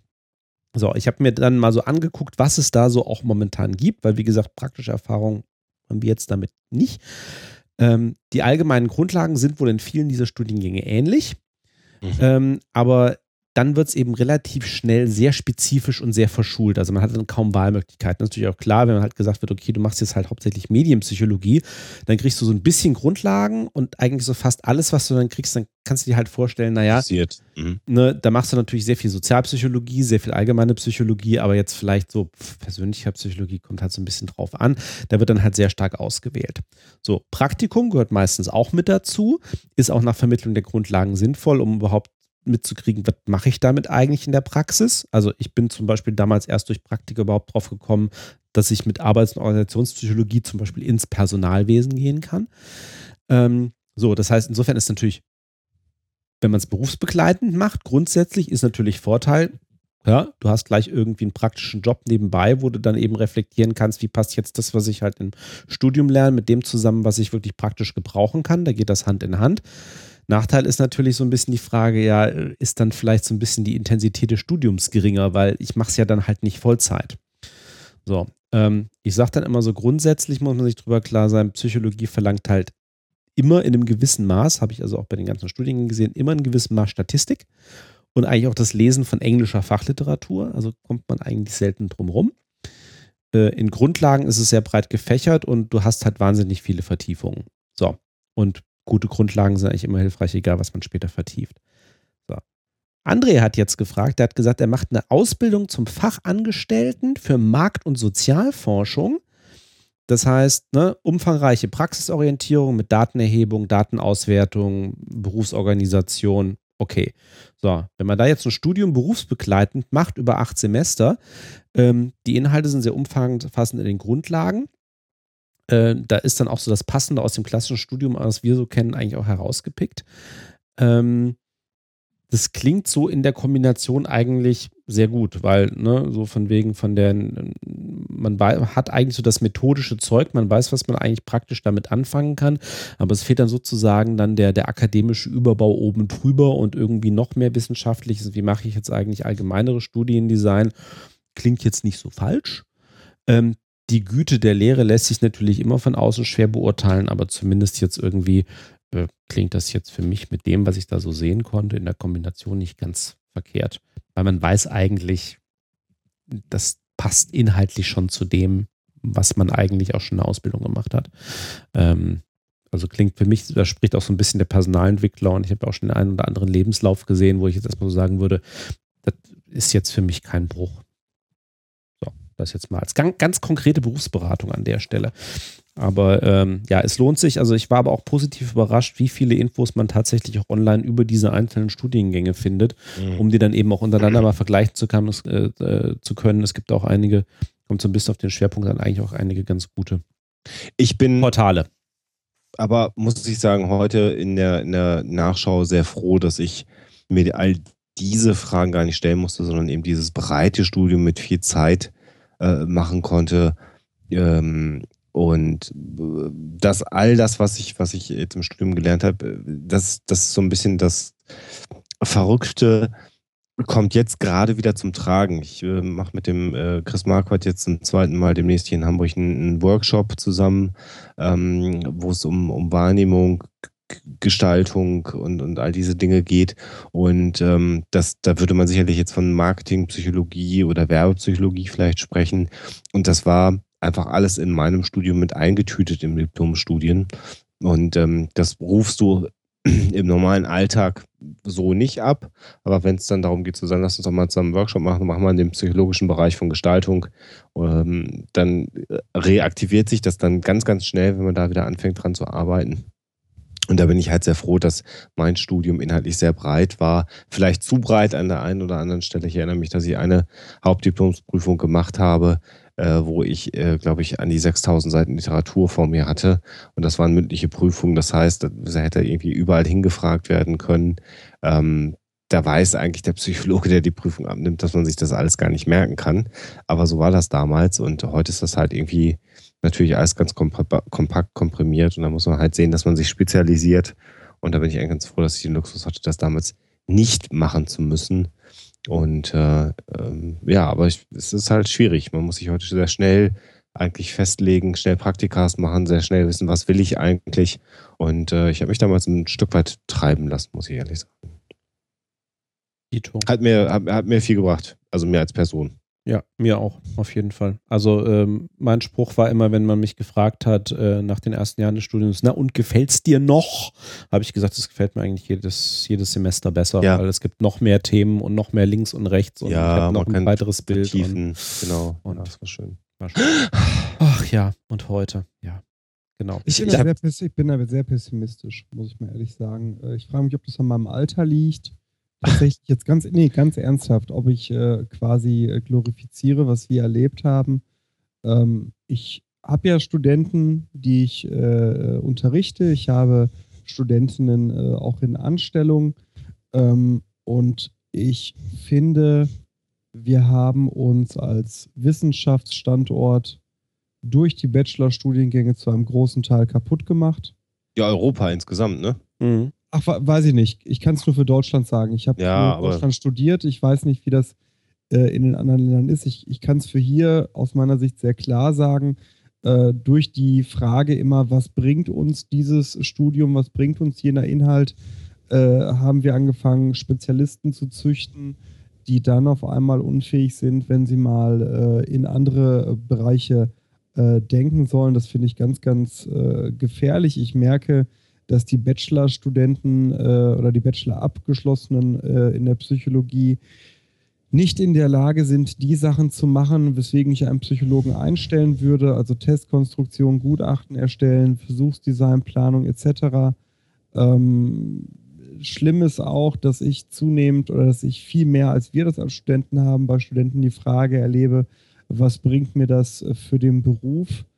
Ähm, ich ja. glaube, dass wir Leute an den Unis derzeit heranzüchten, die die Probleme lösen können, die die Gesellschaft zu Beginn des Studiums sieht, die aber nicht immer die methodischen Fähigkeiten erwerben, die Probleme zu lösen, die de facto eine Gesellschaft in 10, 20 Jahren haben wird. Und ich glaube nicht, dass das der Weg ist, äh, nur weil die Leute dann zwei Jahre früher mit ihrem Studium fertig sind auf dem äh, wir gesamtgesellschaftlich auf einem guten Weg sind. Ich finde das falsch. Und Sebastian, der Punkt noch hinzu, ja, richtig. Und wir haben noch dann nicht mehr 13 äh, Jahre ähm, äh, Abitur, sondern noch 12 Jahre. Auch da findet schon eine Komprimierung statt.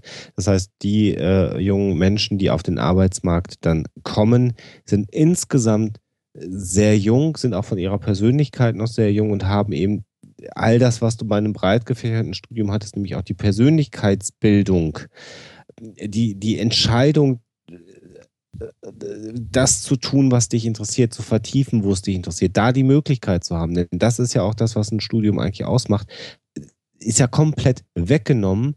Du wirst durch das Abi gejagt, du wirst durch das Studium gemagt, dann werden, die, werden diese jungen Menschen auf den Arbeitsmarkt ausgekotzt.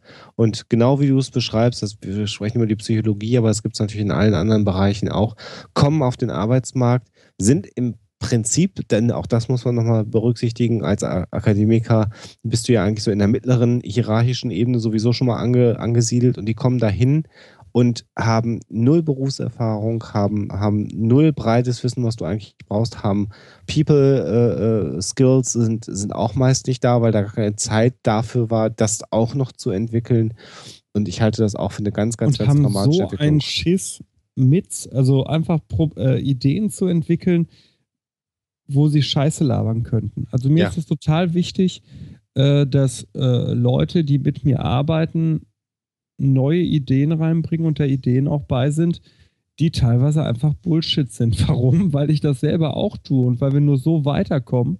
Ja. Und wenn wir einfach nur Wissen reproduzieren, dann weiß ich genau, werden wir nie spitze sein. Und da kann ich, ähm, vielleicht hört ja einer meiner Mitarbeiter hier zu, kann ich für meine Mitarbeiter echt nur äh, einen Stab brechen, dass die da äh, immer wieder auch Sachen sagen, wo ich dann da kurz sitze und mir denke, äh, nee, eigentlich nicht, aber mir angewöhnt habe, dann immer zu denken, doch, vielleicht ja gerade doch, ey, vielleicht bist du einfach alt geworden und das äh, bringt uns, glaube ich, insgesamt voran. Und äh, ich weiß aber, und damit das nicht falsch rüberkommt, da können die Studis nichts für. Nee, überhaupt gar nicht. Das hat auch nichts mit jungen Menschen eine, zu tun. Das ist eine Frage der Struktur.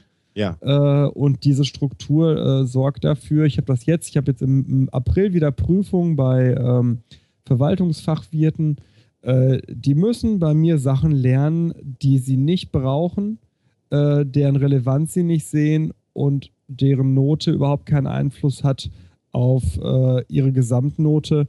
Äh, insofern bin ich jedes, gut, die haben Anwesenheitspflicht, trotzdem bin ich jedes Mal froh, wenn die äh, wirklich mitarbeiten und mir folgen.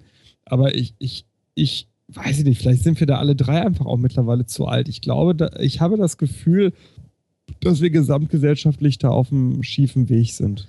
Ganz spannend finde ich, und das ist, dann, dann lass uns da an der Stelle zumachen, weil wir uns da ja auch einig sind, äh, die Entwicklung äh, in, in, in den Lehrberufen, also eben nicht in den akademischen Berufen, da ist es ganz anders. Immer mehr Lehrberufe stellen die, die, die Ausbildung auf, auf duale Ausbildungswege um. Das heißt, nicht mehr nur praktische Fertigkeiten werden vermittelt, sondern es gibt dann auch ja, Art Fachhochschulstudiengänge äh, für, für diese Berufe. Da sind Elektriker involviert, alle möglichen anderen Lehrberufe. Das heißt, da wird die Qualifizierung nochmal höher gelegt äh, der jungen Menschen, die in diesen Beruf einsteigen, äh, damit sie noch breiter aufgestellt sind in, in, einem, in, einem, komplexeren Arbeitsumfeld. Und das ist eigentlich eine andere Entwicklung, die da viel sinnvoller ist. Und dann hast du unter Umständen einen, einen 19-jährigen Elektriker, der, der ganz viel drauf hat und hast einen 23-jährigen Bachelorstudenten, der ganz wenig drauf hat. Ähm, das ist sehr bedauerlich, was nicht heißen soll, dass der Akademiker immer mehr drauf hat als jemand, der einen Lehrberuf gemacht hat, aber es geht um die Qualifikation für das, für das man die Ausbildung gemacht hat. Und da verlieren, finde ich, die, die äh, Akademiker im Moment deutlich. Und das ist einfach nicht gut für, für das Land der Dichter und Denker. Sehe ich ähnlich. Es fehlt halt die Zeit zur Selbstreflexion, zum Ausprobieren, zum Experimentieren und dann an vielen Stellen dann eben auch äh, im Studien selber, muss man auch wieder sagen, da können dann auch nur ansatzweise die Lehrenden etwas dafür, hat eben auch wieder die Zeit, da eben auch zu experimentieren und auch den Freiraum zu geben. Ähm, und das ist, glaube ich, das, was man ähm, in Europa teilweise versäumt hat bei Einführung von Bachelor- und Masterstudiengängen. Man sagt immer so, ja, das gibt es ja in England und in den USA irgendwie auch schon lange und wie auch immer. Ja, das ganze Bildungssystem sieht aber auch anders aus. Wenn es da dann sozusagen um die wirklich qualifizierten Hochschulausbildungen ausgeht, dann ist genau das eigentlich auch der Inhalt, nämlich sich da selber ein, ein Bild zu machen, das Ganze im Dialog zu machen, äh, sich auszuprobieren, äh, zu reflektieren und eben nicht nur rein Fakten zu lernen. Ähm, aber ja, ich glaube, da sind wir uns alle drei einig. So, Kinder, es ist elf nach elf. Jawohl. Hello. Ich muss, ich muss, morgen früh raus. Ich muss morgen nochmal dem Broterwerb nachgehen am Wochenende. Ich auch, den ganzen Tag. Das ist doch normal. Samstag. Ja, du bist ja auch selbstständig. Ja, äh, genau. Heißt ja selbst und bla. Äh, ich habe mal gezählt. Wir haben noch äh, eins, zwei, drei, vier, fünf äh, Fragen, sechs Mehr? Fragen offen. Aber nicht vorbereitet. Äh, davon zwei von mir angeblich äh, vorbereitet. Unter anderem die Frage, äh, warum es immer, immer noch Krieg, Krieg gibt. gibt. Das werden wir heute jetzt nicht beantworten. Nein, das genau. können wir als Einstieg zum nächsten Mal. Nein. Ähm, da schreibt der kleine, da schreibt der Herr Doktor mal eine Abhandlung drüber und dann können wir dann nächstes Mal drüber sprechen. Genau. das, das ist gar nicht so schwer. Ja, gut. Kinder, der alte Mann muss ins Bett. Ach, sagt der, ja. sagt der Zweitjüngste. Ähm, Hahaha, ha, frei. Der Zweitälteste. Ja. Ihr lieben Hörer da draußen, äh, vor allen Dingen die im Live-Chat, vielen Dank für eure Begleitung. Für alle anderen, wir hören uns am 10. April wieder beim Psychotalk. Das stimmt. Wir haben nämlich schon Termine für dieses Jahr ausgeguckt. So denn keiner von uns irgendwie ganz heftig kurzfristig erkrankt. Nein, 10. April tatsächlich haben wir uns rausgesucht. Wir haben, Thema gucken wir noch, ah, was wir machen. Ja, ja. Das, das, war jetzt keine Spitze, aber das war so ganz allgemein. Ähm, der, der, der Hoaxmaster, dem ging es ja diese Woche auch ganz schlecht. Da habe ich ja auch schon Bedenken gehabt. Die Beleidigung diese, war auch nicht reaktiv, die war eher so allgemein. Achso. Diese und letzte Woche, dass ich überhaupt hier sitze und lebe, ist ein Wunder. Ja. Du Männer kannst noch sitzen? Auf dem Hämorrhoidenkissen, ja. Übrigens, einer der schönsten äh, Monty Python Sketches kann ich gerade den Jüngeren empfehlen. Äh, ja, ne? auf, der, auf der Parkbank. Ja, ja, ja, ja. damals. Wir hatten ja nichts. Ah, sehr schön. Das, das, das müssten eigentlich, ähm, Alexander, du magst doch immer gerne die Intros von Methodisch Inkorrekt. Mach doch mal mit dem, mit dem Christian beim nächsten Schall und Rauch, mach doch mal so ein Monty Python Parkbank äh, äh, Intro. Das wäre, glaube ich, sehr passend. Na, das mache ich nicht, weil das wäre geklaut. Das ist schon die Idee von Methodisch Inkorrekt. Aber vielleicht machen die beiden das ja. Ja, vielleicht. Ja, da, da, da ist es auch sehr glaubhaft. Wenn der Reinhard, der irgendwie 15 ist, äh, das macht. klar, sicher. Kinder, lasst Kinder, uns Feierabend 10. machen, April, Bevor es wir jetzt wird- andere Podcaster beschimpfen. Genau, es wird, es, wird wieder ein, es wird wieder ein Thema geben, wir wissen noch nicht welches. Wenn ihr Podcaster-Beschimpfung hören wollt, am Zapfhahn, da kommt wahrscheinlich morgen die neue Folge. Da gibt es jede Menge Podcaster-Beschimpfung, wie wir so sind, der Rio und ich. Ja, Gut. In schlechter Tonqualität. Natürlich in sehr schlechter Tonqualität. Im Hintergrund eine griechisch-türkische Kneipe in äh, Herten. Das klingt attraktiv. In diesem Sinne, wir hören uns wieder live. Haben wir eigentlich ein Thema schon? Nee, ne? Na, Nee. nein, nein, nein. Also natürlich haben wir Themen genügend, aber wir wissen noch nicht, worüber wir genau am 10. reden. Das genau. planen wir noch. planen wir noch. Ja, ähm, ihr Lieben, vielen Dank dafür. Vielen Dank fürs Zuhören. Ähm, wir hören uns im April wieder live. Ähm, live long and prosper. Ganz wichtig. Und schön, endlich mal wieder einen Psychotalk gemacht zu haben. Auf jeden Fall. Ja. Ciao, ciao. Macht's gut. Tschüss. Tschüss.